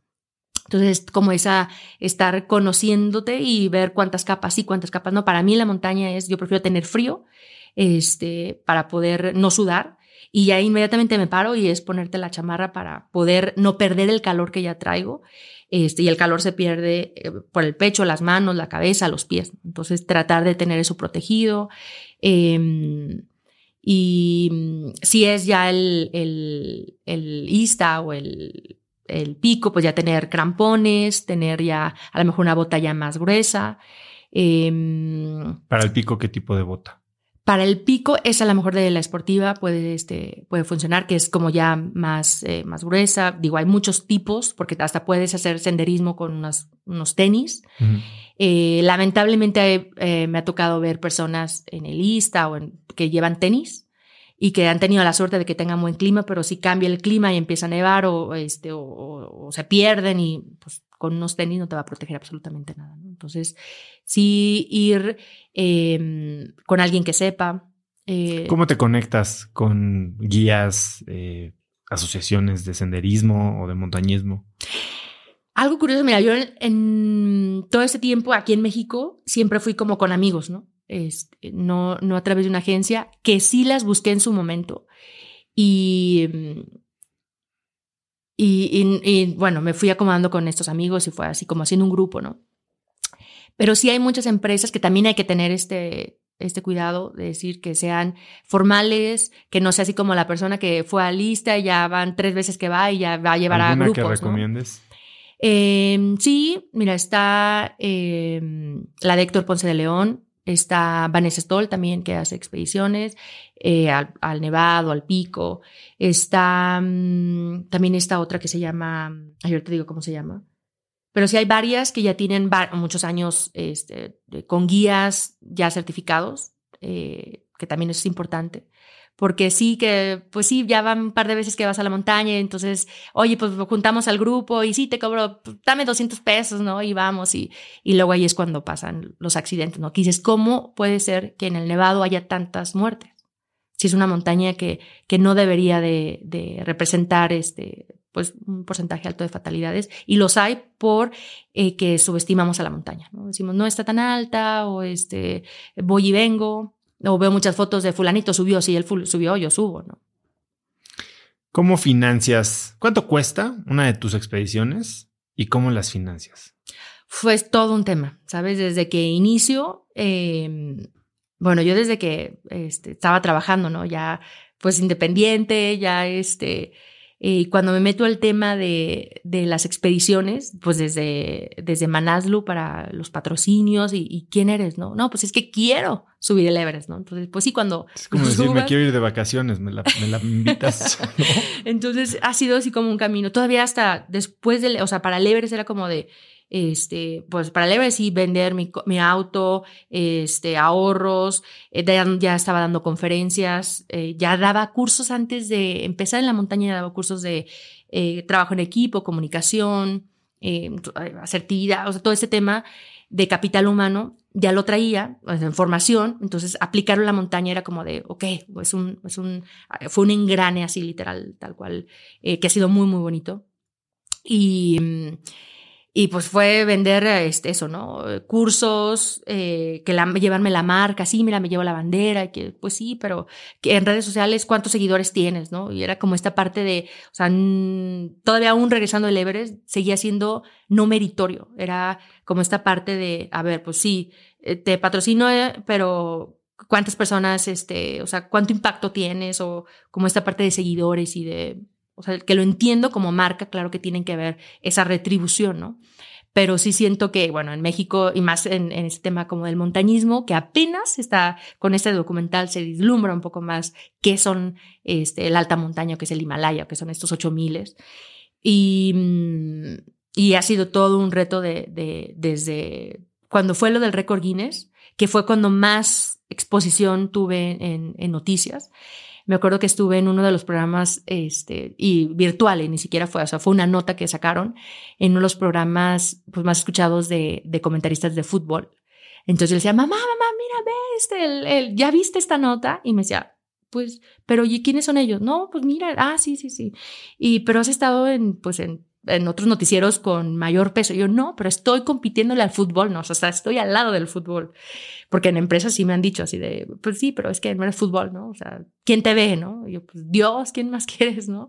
No hay una plataforma como las Olimpiadas que lo estén televisando. Entonces, pues eh, eh, se vuelve menos atractivo. Entonces, buscándole ahí la manera como de, de este, pues dándole ese... ¿Cuánto cuesta una expedición? Fíjate, eh, el Everest puede costar de entre, no sé, 40, 50 mil dólares hasta los 80 mil, 120 mil dólares. Cuando llegas a pagar. Pues yo les digo que les, yo lo que creo es que les dan caviar porque pues no te pueden cargar, o sea, nadie te carga. O sea, es como este, tendrás más comodidades a lo mejor en campamento base, o sea, hay carpas donde ya les ponen hasta máquinas de capuchino y este, la, la carpa donde está, que puedes ver el cielo y todo acá, ¿no? Pero pues de ahí en más no pasa. En, la montaña, o sea, arriba, nadie este, hace nada por ti, no, el paso que das lo das tú. Pero bueno, digo, este, yo viéndolos a ellos, en su mayoría árabes, rusos, chinos, este, digo, pues si tienen el dinero, pues pues lo van a usar, ¿no? Y lo van a, se van a ir en el VIP, pues qué padre que lo puedan hacer. Este, la cima es la misma y el camino es el mismo. Em, y para mí sí fue desde un inicio, pues buscar las empresas locales, las, las nepalíes. Y fue así como de, entre, rozándole la más barata, pero así como que dije, me voy a brincar un escalón así de la más barata al, al que sigue para que no sea como tanto, como mientras este, me mantengan, no me maten, pero este, me, me mantengan viva, ¿no? Y la verdad tuve suerte en, desde la primera empresa que conseguí en internet, este, y la primera vez que llego a Kathmandú a las 11 de la noche, o sea, al aeropuerto yo rezando, literal, porque fueran, que estuvieran ahí, que fueran formales y que realmente fueran guías, ¿no? Y que me llevan al hotel, ¿no? Entonces, este, la verdad es que eh, la cultura y Nepal, ah, yo he tenido muy buenas experiencias. Son personas muy nobles, em, eh, muy amistosas. Y, y, ya después ya me fui conociendo más empresas y ya me fui moviendo, este, en, teniendo conocimiento de cómo se mueve todo este tema de la logística, este, más amigos de montaña, ¿no? Ya de Suiza, de aquí, de allá, entonces ya nos armamos y nos organizamos y hacemos ya nuestras propias expediciones. ¿Qué has aprendido de, este proceso de levantar fondos, mm. de vender un proyecto que tal vez, por más que es algo sumamente difícil, admirable, o sea, si es algo muy especial, estás haciendo historia, la gente comercialmente no le ve tanta viabilidad. Mira, para el Everest em, fue o sea, ya en las últimas semanas, o sea, en mis semanas de desesperación, así como de ya con este, o sea, faltando tanto, ¿no? Eh, abrí un, bueno, ni siquiera alcancé a, abrir una plataforma para poder este, juntar, sino armé un, un mail o mensajes WhatsApp y este, redes sociales. O sea, literal, esta es la cuenta bancaria, o sea, familiares sobre todo, ¿no? Este, apóyenme, ¿no? Me falta tanto, apóyenme. Y me costó como no tienes idea, o sea, este, Ah, porque yo lo veía todavía, o sea, como un sueño muy personal, ¿no? O sea, ¿por qué otra persona me va este, a dar dinero en este sueño tan personal? Y, mm, y todavía en el K2, literal también, semanas antes de irme, o sea, me han pasado cosas muy extraordinarias, así de verdad, que lo que te digo, así de, si te toca, se va a dar. Y, y días antes todavía no, no, tenía este, o sea, yo me voy pagando nada más la mitad de, del K2 es como de las segundas más caras.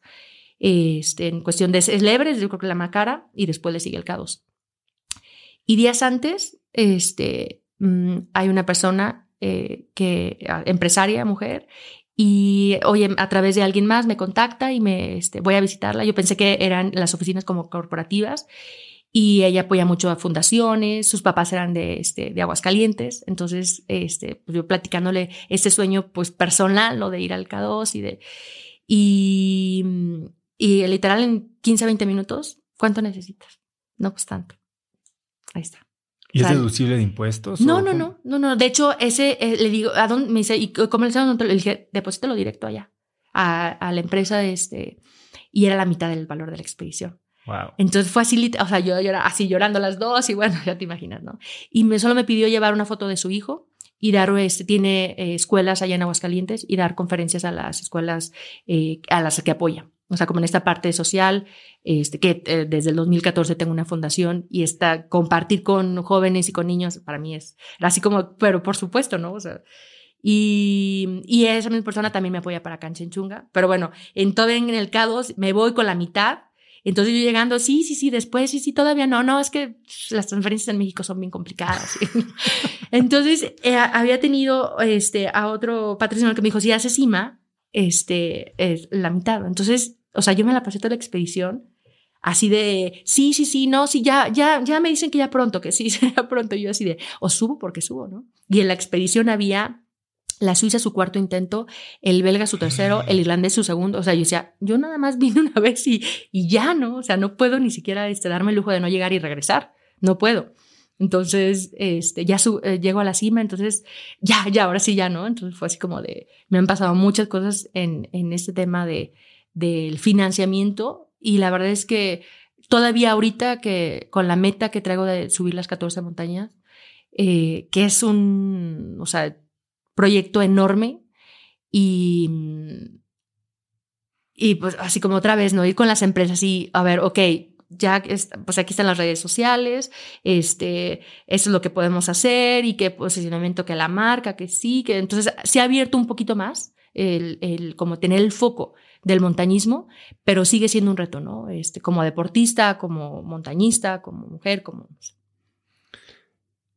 Tienes ya el récord Guinness de las, la velocidad en las tres más altas, femenil. Eh, vas por las siete montañas más altas, la de cada continente, que llevas cuatro, me parece. Sí. Y vas por el récord de velocidad en los 14 para mujer. Sí. Eh, que ese es otro, en sí el enfoque o el, el reto como tal es subir las 14. Ok. Eh, la cereza, nuevamente, porque es atractivo para las empresas y, y recordines y eh, es ese, ¿no? Eh, pero en sí, mi meta es subir las 14, ser este, pues no hay mujer en, una mujer en América que lo tenga. De hecho, solamente registro oficial hay tres, ¿no? Hay tres ¿Por qué dices registro oficial? ¿Por qué haces esa, esa distinción? Porque hay un par de chinas que ya completaron los 14, pero, pero haz de cuenta que ellas como mujeres, o sea, como chinas, no pueden llegar a la cima real, o sea, al, o sea llegan a un poquito más abajo en Shishapangma, que está en China. O sea, como es una montaña sagrada, los chinos no pueden subir hasta la cima. Entonces, pues están, este, hay muchos chinos allí en el limbo que ya la subieron, pero pues llegaron hasta ese punto, entonces en el registro oficial no están.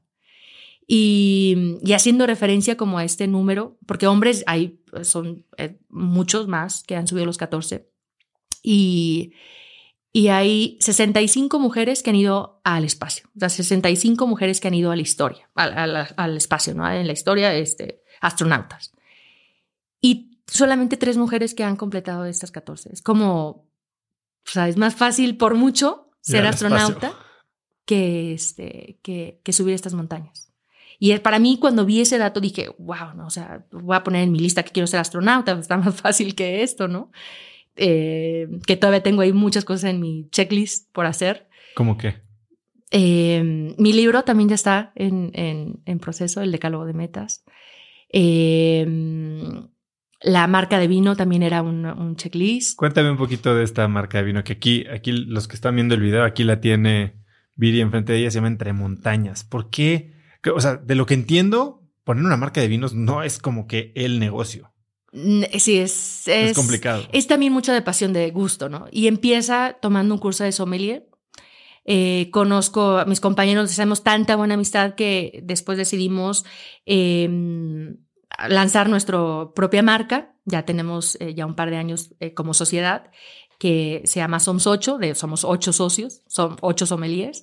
Yo me quedo en el camino porque me voy al K2 este, me faltó un mes y medio para poder graduarme, es un año la certificación. Me quedé así como les digo, son, son siete cuartos, todavía me falta, pero este, tenía esa, esa idea de hacer una marca propia, de, de sacar esta, eh, pues, con relación montaña con, con el vino.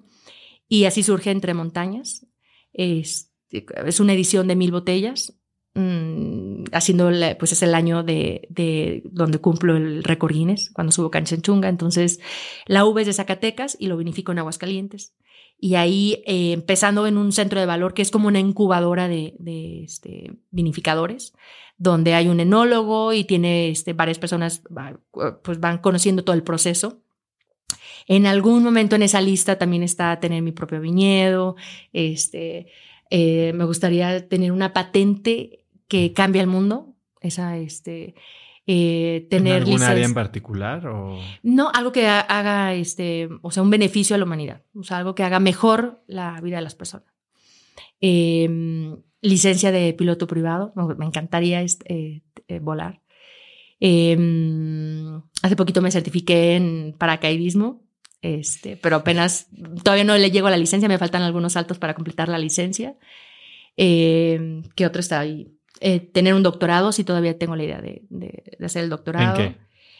Yo creo que ahora sí ya más enfocado en este tema. A mí, a mí la pregunta del por qué si todos tenemos la capacidad de soñar, no todos cumplimos nuestras metas. Me, me, me mueve mucho. O sea, decir cuáles son esas cualidades de las personas que sí cumplen lo que se propone. Eh, todos esos pues, valores, actitudes, decisiones, pensamientos. Entonces, todo ese parte del comportamiento humano eh, eso me gustaría como analizar. Y esto lo aplicas en empresas a través también de tu consultora. Sí, más en conferencias. Ahorita lo que estoy haciendo más es en conferencias, en compartiendo este decálogo de metas para que cada quien, independientemente de la meta que tenga, lo pueda tomar y pueda este, hacerlo, hacerlo suyo. Ahora, si quisiera alguien apoyarte a ti, porque hablamos mucho y, y, como platicábamos antes de empezar a grabar, he tenido aquí desde a Carla, a Rafa Jaime, Germán Madrazo, a Eric Brockman, a Mariel Holly, eh, o sea, gente haciendo cosas muy impresionantes, ¿no? Y todos batallan por lana. Eh, y el camino tradicional parece ser ir a la empresa y luego ver si está en presupuesto y ver que haga sentido en términos de marketing. Pero creo que también estamos llegando a un momento en el que, y, y lo hemos visto en los últimos dos años también, esta economía de creadores ha explotado y lo ves desde TikTok hasta OnlyFans, ¿no? O sea, ya puedes hacer lana enseñando lo que quieras. ¿Por qué no abrir eh, tu misión al apoyo y compartir este sueño con, con, tu comunidad o con la comunidad de cracks o con la comunidad del mundo, ¿no? Pero, pero tener esta como herramienta o este mecanismo para que, no sé si llamarle crowdfunding, crowdsourcing o, simplemente generación de comunidad eh, en la que te puedan apoyar. ¿Existe esa oportunidad? ¿Cómo alguien puede ayudarte a ti a lograr estos 14 picos? Mm, Vivianaalvarez.com slash dona. Ahí, ahí este, ya puede ser a través de la plataforma de crowdfunding que es este, esta Make a Champ, eh, o directamente, o si es una marca, eh, una, una empresa que quiera tener una conferencia, que todo esto suma, ¿no? Desde comprar la botella de vino, este, todo va sumando para este proyecto tan ambicioso. Y a mí me encanta algo que es este, desde un mensaje, ¿no? Eh, a lo mejor a veces eh, pensamos que apoyar puede ser también específicamente con dinero, pero hasta con un mensaje eh, a mí me, me, llena de gasolina, ¿no?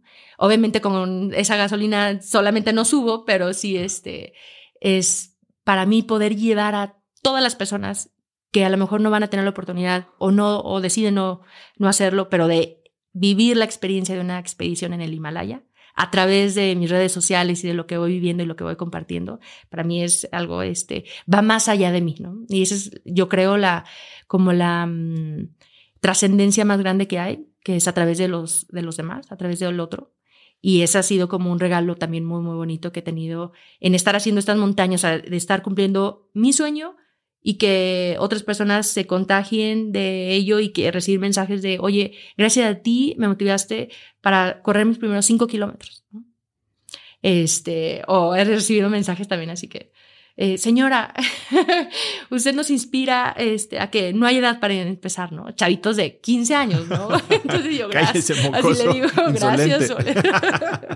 Entonces, este, pues sí, ¿no? Todo, todo eso, pero ahí este, específicamente para poder este, eh, donar con lo que sea, o sea, este, es, todo, todo va sumando y yo creo que entre más nos vayamos sumando, este, se vuelve más significativo. Y también esas cumbres se vuelven de las personas que me han apoyado. Yo les digo, esa cima es nuestra cima, ¿no? No es solo mía. O sea, es de todas las personas a las que me llevo y a las que me apoyan. Viri, y antes de terminar, si pudieras escribir un mensaje en el cielo para que millones de personas lo vieran, ¿qué diría? Vive una vida con propósito. Encuentra tu pasión. Viri, ha sido increíble conocerte, oír tu historia, oír las grandes metas que tienes. Eres una crack. Eh, creo que vamos a poder hacer muchas cosas juntos. Ya de entrada ahorita se me ocurrieron varias que quiero platicar contigo. Eh, ¿Dónde puedes seguirte la gente? Ya dijimos viridanalvarez.com, diagonal dona si quieren donar. Eh, tus redes, ¿dónde estás más activa? Eh, Instagram es donde más contesto así como mensajes, pero también en Facebook y es igual, Viri Álvarez MX. Ahí me pueden encontrar todas las fotos, videos también de las expediciones anteriores.